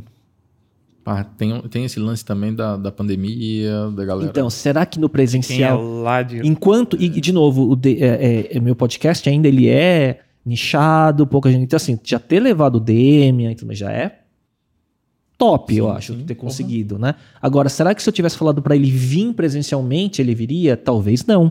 Talvez fazer numa live de onde ele estava na academia dele, no caso, no dia que foi feito, foi mais fácil. Uhum. Agora, se for um flow, com certeza vai. Agora, será que num podcast menor é- a gente tem tanto poder de atrair gente grande presencialmente? Acho que não. Cara, sabe que a gente teve uma, uma experiência, até agora, pelo menos, muito positiva em relação a isso. Uhum. É claro que teve negativas e tal. Não, que faz parte. Sim, Eu- eu- normal. Do- Eu convido 10 para fechar dois. É, mas, e, e eu acho assim que esse momento que a gente está passando, ele é determinante em relação à pandemia, os riscos, ah, bandeira vermelha, bandeira roxa, bandeira preta, e a gente fica sempre numa incerteza, e aí isso atrapalha bastante. Atrapalha bastante, mas no geral, assim, eu acho que tá bacana, tá, superou as expectativas. Uhum. Acho que é aquele lance que a gente estava conversando antes, o fato de não convidar é, para tomar um chopp e, só para bater papo, convidar para um evento, para uma entrevista, entrevista entre aspas, né, para uma conversa e tal, com uma finalidade específica, eu acho que muda muito a, a percepção. Uhum. Então, Eu acho que o timing ainda está favorável. é mesmo. Eu acho que. Não, pro podcast, né? Para novos Ah, podcasts. Eu acho que daqui a pouco vai estar saturado. E aí eu vou devolver Todo a pergunta que fazendo. você fez pra gente no começo. Como é que você vê o, o mercado do podcast, o Então, vamos lá. Eu acho assim. cenário? Eu acho que depende do propósito. Em primeiro lugar, qual, qual o objetivo, né? Qual o objetivo e como você se posiciona. Existem dois tipos de podcast. Podcast estilo flow, aberto, qualquer tema, né? Apesar deles terem começado mais com gamers, né? Com o público mais do, do mundo do Monark, do Igor, né? E depois foi abrindo, né? Foi acontecendo. E tem os de, de nicho, né? Sobre temas específicos, né? Então tem essas duas coisas. Beleza. Então, primeiro, qual o caminho que você quer seguir? O aberto, né? Ele tem desafios, né? Porque como você, é, é, você, você construir uma fidelidade de audiência, né? E um posicionamento para monetizar, quando você faz um público aberto, como é aqui, é, necessariamente você tem que ter audiência. O jogo é de audiência. Pouca audiência é só quando você é nicho. Aí você é muito foda naquilo, e aí as marcas daquele nicho vão te procurar para te patrocinar, alguma coisa assim. Aberto, você depende de, de, de, de volume, eu acho, né? Tá, beleza. Então, e aí qual o propósito? Você quer gerar autoridade com o podcast ou você quer gerar grana necessariamente com a audiência, né? Então, aí você vai juntando as peças do quebra-cabeças, né? Então, no meu caso, é autoridade. Tá acontecendo a monetização de, de consequência, né? E muito bem-vinda, aliás, né? É, então, mas eu não, não, não, não, não, não tô querendo construir um flow. Eu quero construir um conteúdo que eu tenho orgulho em fazer e que eu tenho autonomia de fazer do jeito que eu quero. Isso em primeiro lugar, entendeu? É, então é, é como eu vejo. Agora, o que eu vejo é o público hoje em dia ele está buscando outras formas de se informar de uma forma mais é, men menos é, engessada, né? Pesada. Não como um talk show de televisão, não como jornalismo tradicional, e por isso que o podcast está bombando, eu acho, né? Então o público está se acostumando mais a consumir co conteúdo nos podcasts e o podcast em vídeo ele, ele é uma mistura de entretenimento com, com informação de uma forma solta, né? E por isso que acho que está pegando muito. Então eu acho que a gente está vendo uma transformação na forma de consumir conteúdo em massa, que era antes em nicho, né? Esse eu acho que é, o, é a parada, assim, cara. É você tratar a informação de, de outra forma. De forma diferente. Eu não vou. É, por que, eu vou assistir um, um jornal que fez uma matéria sobre XYZ se eu posso conversar com o Léo, que tava lá? Ou se eu posso assistir uma conversa do Léo com a galera do Flow Sim. sobre o que aconteceu. Sim. Exemplo, é o Weintraub. Uhum. O cara foi lá e ele falou o que ele queria falar. Eu não assisti, mas tipo, eu vi, eu peguei o comecinho da, da, da conversa. Ele falou alguma coisa assim: Eu vi também. Eu vim conversar com vocês porque eu sei que aqui a gente vai conversar e, e vai pro ar. É, e ele lá Basicamente. sentado, largado. né? É, e, e, tipo assim, uma conversa que ele. Em outro contexto ele estaria desse jeito, né? É, e o cara, na mídia normal, né? Ele era pintado como um. Não, a questão é como é que, como é que ia sair. Uma, a, pega a exata conversa do Flow que ele teve no Flow. Joga pros editores de diferentes jornais, de diferentes Ah, canais sim. de televisão e assiste as matérias dos diferentes canais de televisão. Sim. Cada uma vai ser uma coisa e nenhuma vai ser a conversa o Enviesado pelo, pela, pela forma que, a, que, a- que o veículo quer transmitir a mensagem. Exato. Muitas vezes anti-governo. Exatamente. Ou, ou mesmo que seja a favor, enviesado ou a favor. Exato, né? exato. Então a gente Acho tem que esse ali. é um mérito, a gente é tem como mérito. chegar na essência, né, cara? Esse é o mérito de não enviesar como um Flow e outros fazem. Uhum. Né? Eu acho que é massa. Como é que você vê o jovem nerd nesse contexto, por exemplo? Porque eu, eu tava pensando aqui, você falando, tem o aberto e tem o nichado. Aham. O jovem nerd, ele é relativamente nichado ali na questão geek Aham. e tal. Só que, tipo, ele pega um episódio e ele fala sobre X. Uhum. Ele fala sobre Y. Uhum. E, e virou uma parada tão absurda que aí a galera vai lá e compra episódios fixos, semanais, sobre finanças, Uhum. sobre empreendedorismo e tal. Você acha que eles quebraram um pouco a, a barreira, assim? Porque eles têm um, um grupo gigante de várias coisas, de produção de conteúdo É, mas eu acho que assim, eles começaram nichado, né? E ficaram muito tempo construindo essa audiência no nicho do, do geek, do nerd, da cultura pop. E quando esse nicho e essa, essa autoridade com esse público estava formado, aí eles abriram para falar sobre outras coisas, mas para esse público. Então, eu mesmo do Flow, Também num- num momento em que o público cresceu, né? cresceu, mas o jovem nerd já não é mais independente. Ele foi comprado Sim, sim. pelo Magalu, Magazine Luiza. Aliás, sonho de consumo, eu imagino. Eu conheço caras... pessoas lá de dentro, de- das áreas digitais, né? E o, qual, qual- o que está acontecendo com os grandes varejistas online, né? Todos eles estão comprando plataformas de conteúdo, tá? Então, grandes audiências, grandes plataformas de conteúdo estão indo para grandes varejistas, por quê? Porque eles, ger- eles, eles começam, o conteúdo começa a virar gerador de tráfego para o próprio e-commerce. lance do, do influencer, né? A, a Do- posição do influencer. Não é aqui? Você não está querendo. O podcast não seria um gerador de tráfego para os Sim, seus sim, produtos? gente tá- Mesma coisa. Só que o seu funil é menor. O, dele é, os dele- o deles é um canhão. É infinito.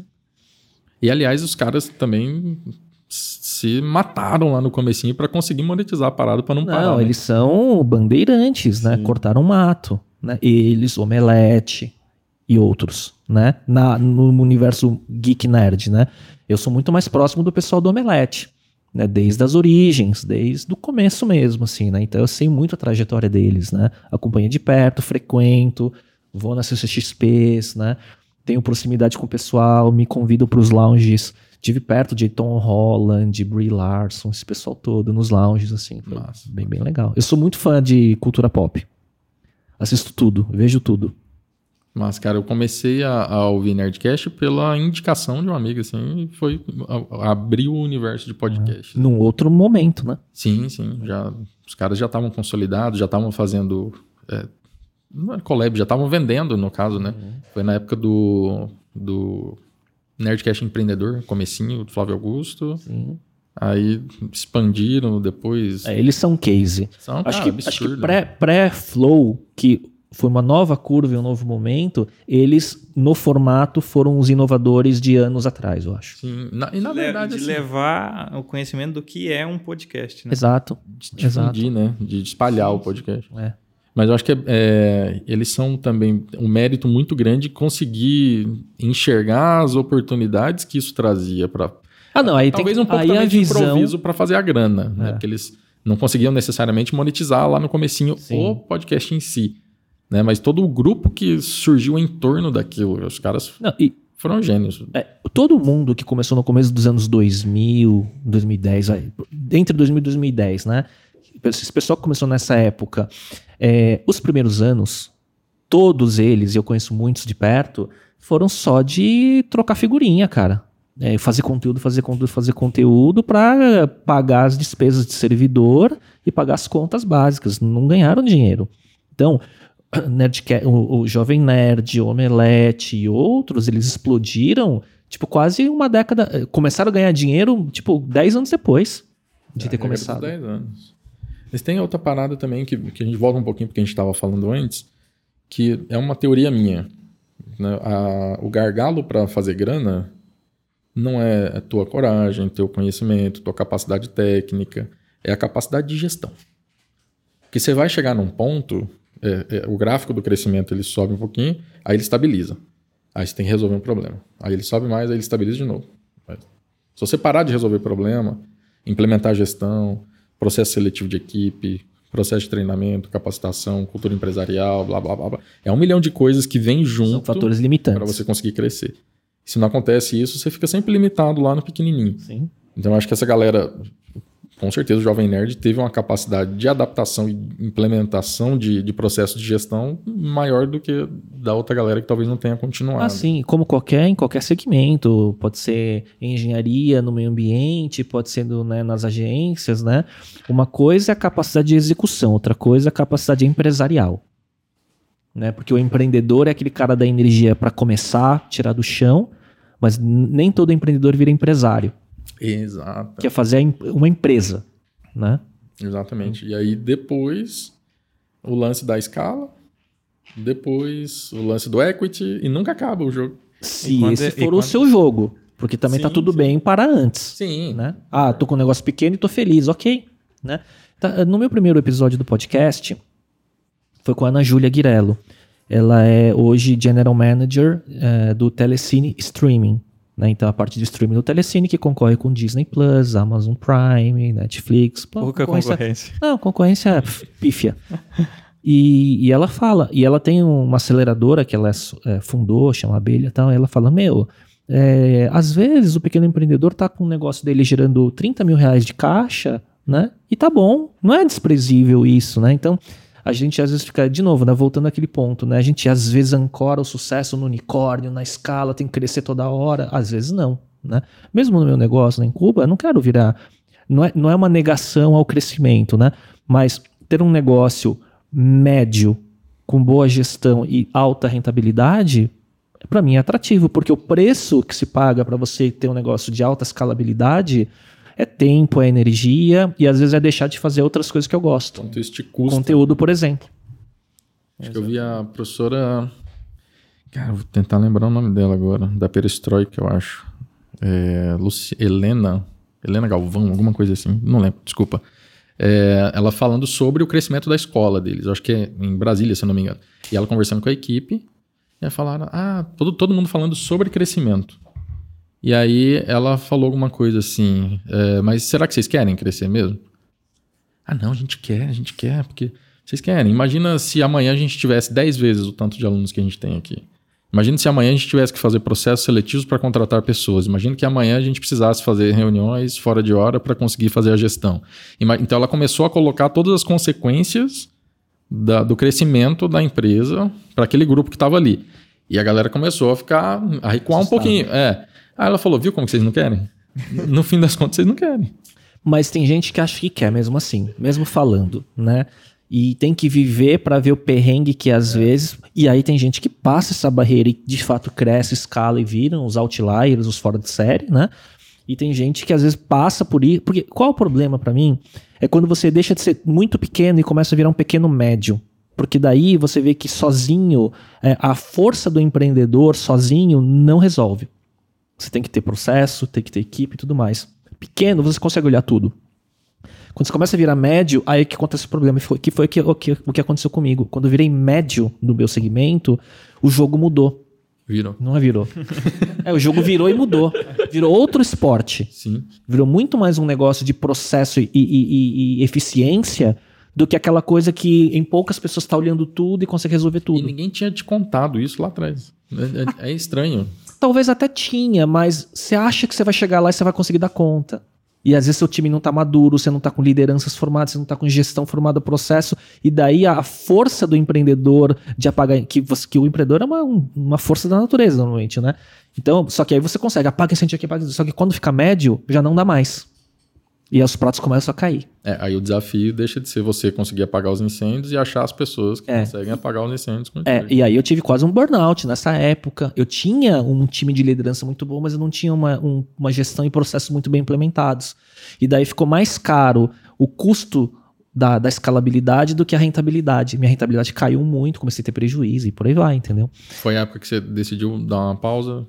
Não, não, foi. é, nessa época, inclusive nessa época foi quando eu não estava fazendo conteúdo, porque eu estava 200% absorvido por um negócio que eu não conseguia arrumar a casa direito.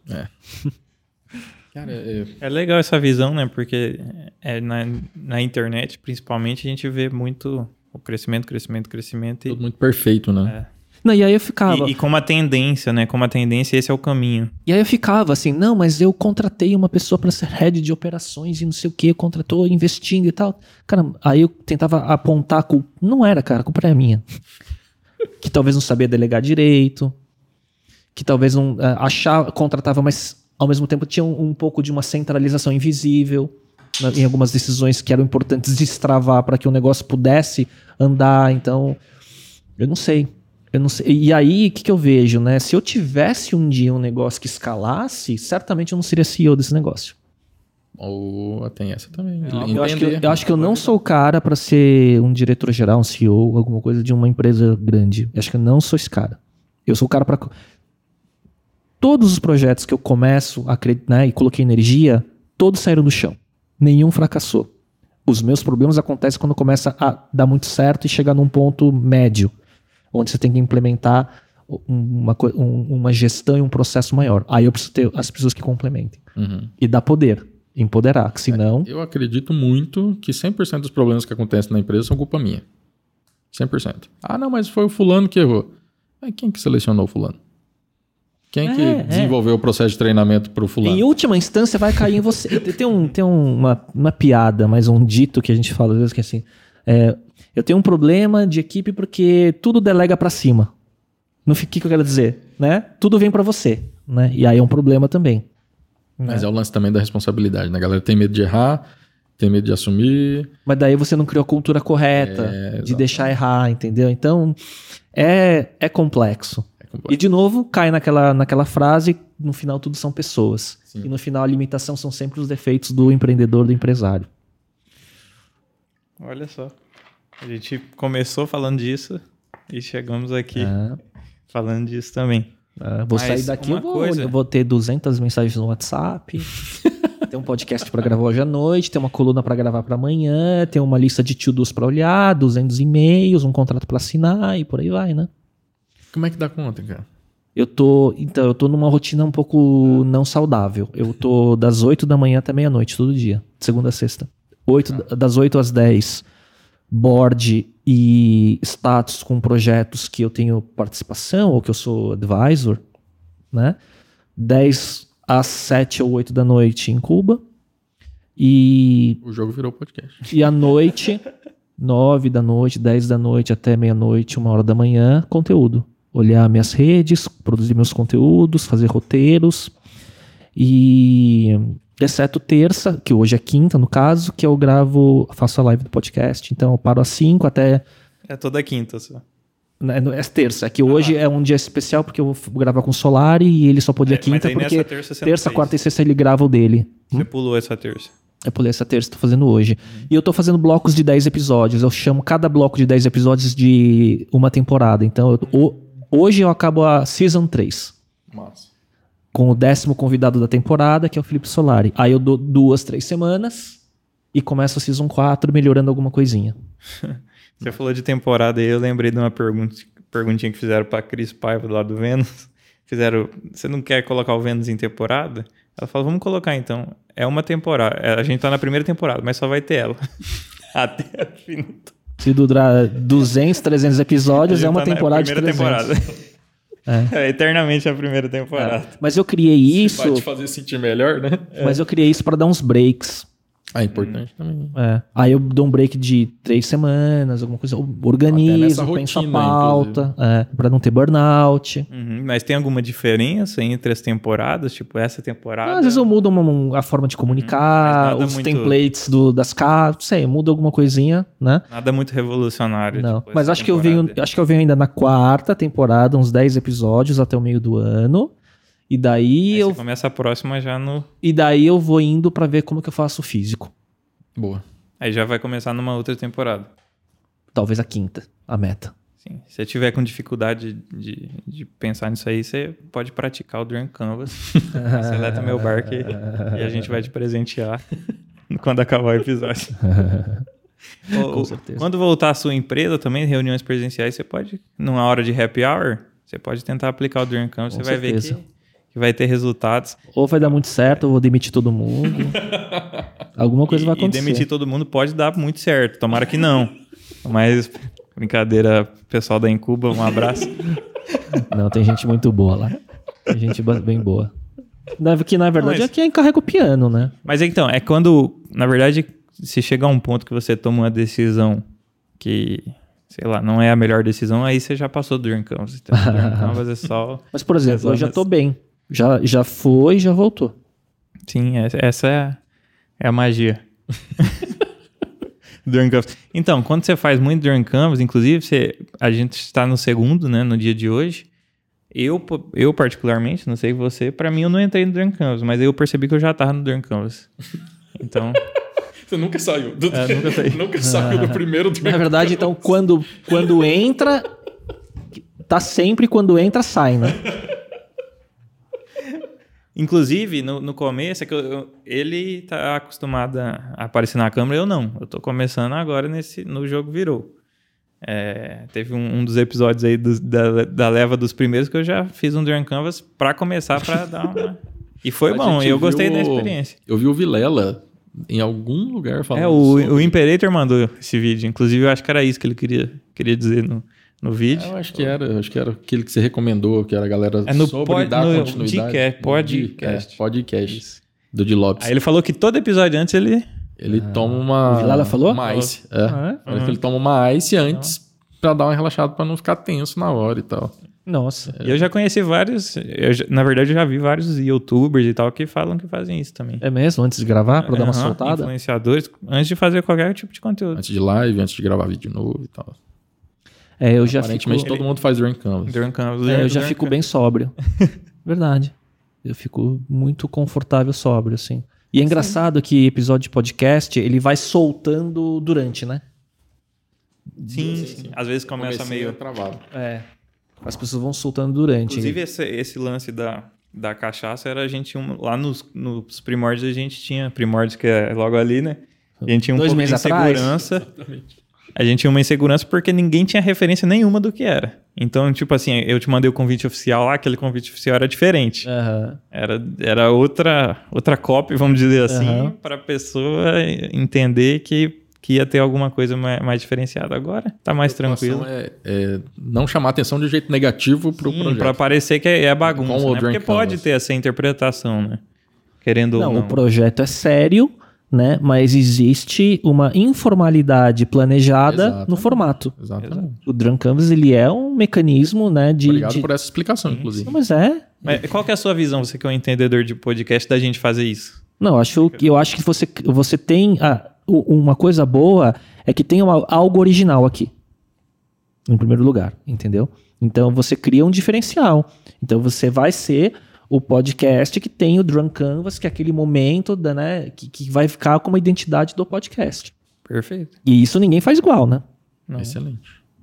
e Pode se alguém até- fizer depois, você cópia. Exatamente. Porque vocês Pode começaram. até fazer. Mas... E, e engraçado que um monte de gente toma cerveja e É. bate papo e tal, mas ninguém deu o nome. Mas acho que não é, não é nem, não é nem a questão do drunk, eh, pensando bem, não é nem a questão do drunk canvas. Eu acho que é ter um quadro do podcast que vira um ritual, Sim. que é repetido em todo episódio, independente se é com cachaça ou o que for. Uhum.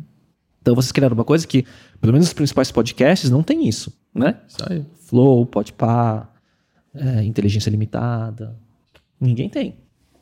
Que são os que eu acompanho dos grandes, né? Fora os nichados. E veio de uma necessidade de incluir. Na verdade, não era necessidade. Era uma oportunidade de incluir um na projeto que a gente verdade- teve. Na verdade, isso aqui é uma coisa de bagunça nossa, de ideia besta. Fala, vai que dá certo. Acho que dá. Vamos fazer, vamos fazer. Então, tipo, é- é, tem muita coisa aqui, até a gente tem que tomar cuidado às vezes pra não fazer piada interna, pra não ficar muito entre nós a conversa aqui. Porque é, muito, é muita a, a vida normal, né? É, é normal, conversando com Mas, de novo, e esse é o, é o ponto do formato. É, não tá pautado, é solto, né? Então, por exemplo, eu faço pauta dos meus episódios, eu estudo, né, e tudo mais, né? Então, tipo, hoje do Solari é o, é o único que eu não fiz pauta ainda. Talvez eu faça, mas, por exemplo, do Solari eu não vou compartilhar a pauta com ele, como eu fiz com os 30 anteriores, ó. Mas é, o Imperator avisou o pessoal aí, porque eles nunca. Swift. Inclusive, se você for fazer a pauta, você vai ver que ela vai ficar bem melhor. E aí você pode tirar as conclusões do, do porquê você teve um resultado melhor. É, tem a inspiração, tem aqui. Falta de vai sair a- é, o- Pode ter certeza. a nutrição do dia. Ele tá- a hora- dieta do que dia. a hora que você foi no banheiro, ele, você ouviu ele citando que ele precisava estar 100% no episódio de hoje? Não? Aí eu- ele falou que precisava estar 100%, ele estava preocupado, né? Que ele não sabia o que que era Drunk Depois do Canvas. Drunk Canvas, eu não posso estar tá 100%. variado para as entendi. 19 Eu falei, horas produzir, né? Então fica tranquilo que você vai estar 110. Perfeito. Não, eu tava aqui, eu tava aqui sim. Cara, acho que é isso aí. E perguntinhas, Perguntinhas? perguntinhas? Fica à vontade, senhor. Cara, é, agora que você conhece bem o contexto do seu bar, que é, o meu bar também, É. o que que... Ou, ou como você pode considerar como conceito de um, de um frequentador de algum estabelecimento desse tipo, o que, que você acha que não poderia faltar para ser um lugar que você gosta de frequentar e que você frequentaria recorrentemente? Olha, é, boa comida, boa bebida é o óbvio, né? Então, o que eu faria de diferente? Não sei se é- seria só por isso que eu frequentaria, porque não adianta o que eu falar e não tiver o resto, né? Que é o produto do bar mesmo, né? Mas, por exemplo, uma vez eu estava olhando para um negócio que era um negócio também de, de loja, mundo físico. O que está acontecendo hoje em dia, né, para você criar é, lealdade e retorno dos clientes para um estabelecimento, né? É, você tem que criar experiências únicas hoje em dia, né? Num mundo cada vez mais digital e físico, né? Então, se você não tiver um diferencial, esquece. E isso está ligado às vezes ao que chamam hoje de personalização. E personalização você precisa de dado. Então, se todo mundo ou muita gente vai ser dono do bar, né? Então é meu bar, eu tenho uma participação do bar e eu vou frequentá-lo. Então, quando eu chegar lá, se ele se moldasse a mim, seria bom. Como você pode fazer isso? Eu, eu pensei isso num negócio, né? Então, imagina que quando você chega, o bar identifica que você chegou com um QR Code, um totem, alguma coisa que identifique. Ah, o Léo, que é dono de uma cota do bar, chegou. Ao Léo chegar, ele entende, né? E, por exemplo, ele pode mudar a playlist do bar. Para as músicas, e, e pode inserir músicas que eu gosto junto com músicas que os outros donos que estão lá também gostem e fazer o shuffle em cima disso. Excelente. Por exemplo. Por exemplo, né? Do, do negócio que eu estava estudando para uma marca que eu estava pensando, né? E, e trabalhando, eu pensei até no aroma. Né? Então, é como se assim, se eu for dono, preencho um questionário como dono do bar, qual é o tipo de aroma que eu gosto, que música, que temperatura, e o, e e o bar se configura, ou o espaço físico se configura para tudo que eu gosto. Excelente. E aí cria um aconchego e uma identificação do meu bar com as minhas coisas que eu gosto, além da bebida e da comida. Caraca. Muito bom. É, e o que que não poderia ter que você ia se incomodar muito, não ia curtir, ia logo embora e nunca mais voltava, ia desrecomendar para todo mundo? Putz, E a da avaliação negativa. cara, atendimento ruim, demora, Nada muito específico. Assim. tem que pagar conta, se é meu bar, Puta, aí é... não vou pagar é, conta. Não, comprou as cotas no começo e tá pago sempre. Não, e outra, né? Sendo o meu bar, eu não pago a conta. Ele fica lá, uma comanda lá eterna e vai debitando depois de mim. Excelente. Boa. Já é, já, aí você já é um junta. ganho no tempo, Uber, né? Você não, original, gasta tempo. Exato, já tem um débito automático no meu cartão que já tá pré-cadastrado porque é meu bar. Então eu, eu entro a hora que eu quero, sabe? Eu não preciso pedir a conta. Caraca, excelente. Muito bom. E eu posso ter meus combos pré-determinados já na minha, no meu perfil do CRM, que tá lá salvo. Ah, eu gosto de cachaça X, entrada Y, prato Z, combo 1, 2, 3 do Léo. Então eu só. Combo 1, pá, já vem. Muito bom. E aí de repente, opa, tô lá bebendo e toca minha música.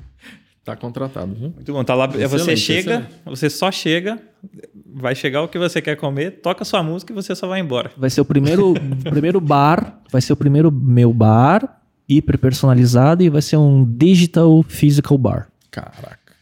Muito bom. Não, excelente. Excelente. Bom. É, e Pra, assim, pra ter ideia de negócio, sou bom, cara. Olha lá, cara. muito bom. E com o Drunk Canvas melhor ainda. Melhor ainda.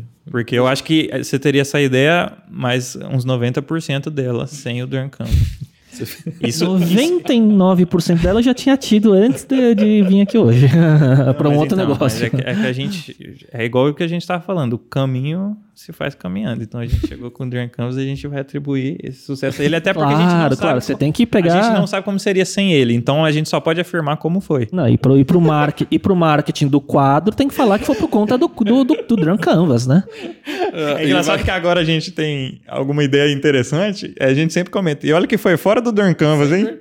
Aí a gente sempre tá, é, tá sendo padrão, entendeu? É um padrão Dream Canvas que você fez fora do Dream Canvas. Vira- de novo, vira meme, né? Vira meme, vira meme, isso é legal. Léo, como é que a galera faz pra encontrar você aí em Cuba, internet, redes sociais? Ó, eu vou, eh, procura, proc- procura Léo Cuba, com, Cuba com K no Google, e vai achar tudo sobre mim, e procura no Instagram. Procura Léo Cuba no Instagram com K, que acho que provavelmente o primeiro resultado de busca serei eu. Link na minha bio, tem acesso a todos os O meus perfis de vai rede colocar social. aí também, porque Todos os meus perfis de redes sim. sociais, tudo tá lá. Então é bom dar um lugar só e dali eu tenho é, os tentáculos que vão para todos os lugares. Excelente, perfeito, cara. Obrigadão, Léo. Excelente o papo. Obrigado pelas ideias, cara, absurdas. inclusive. Obrigado a vocês, sucesso.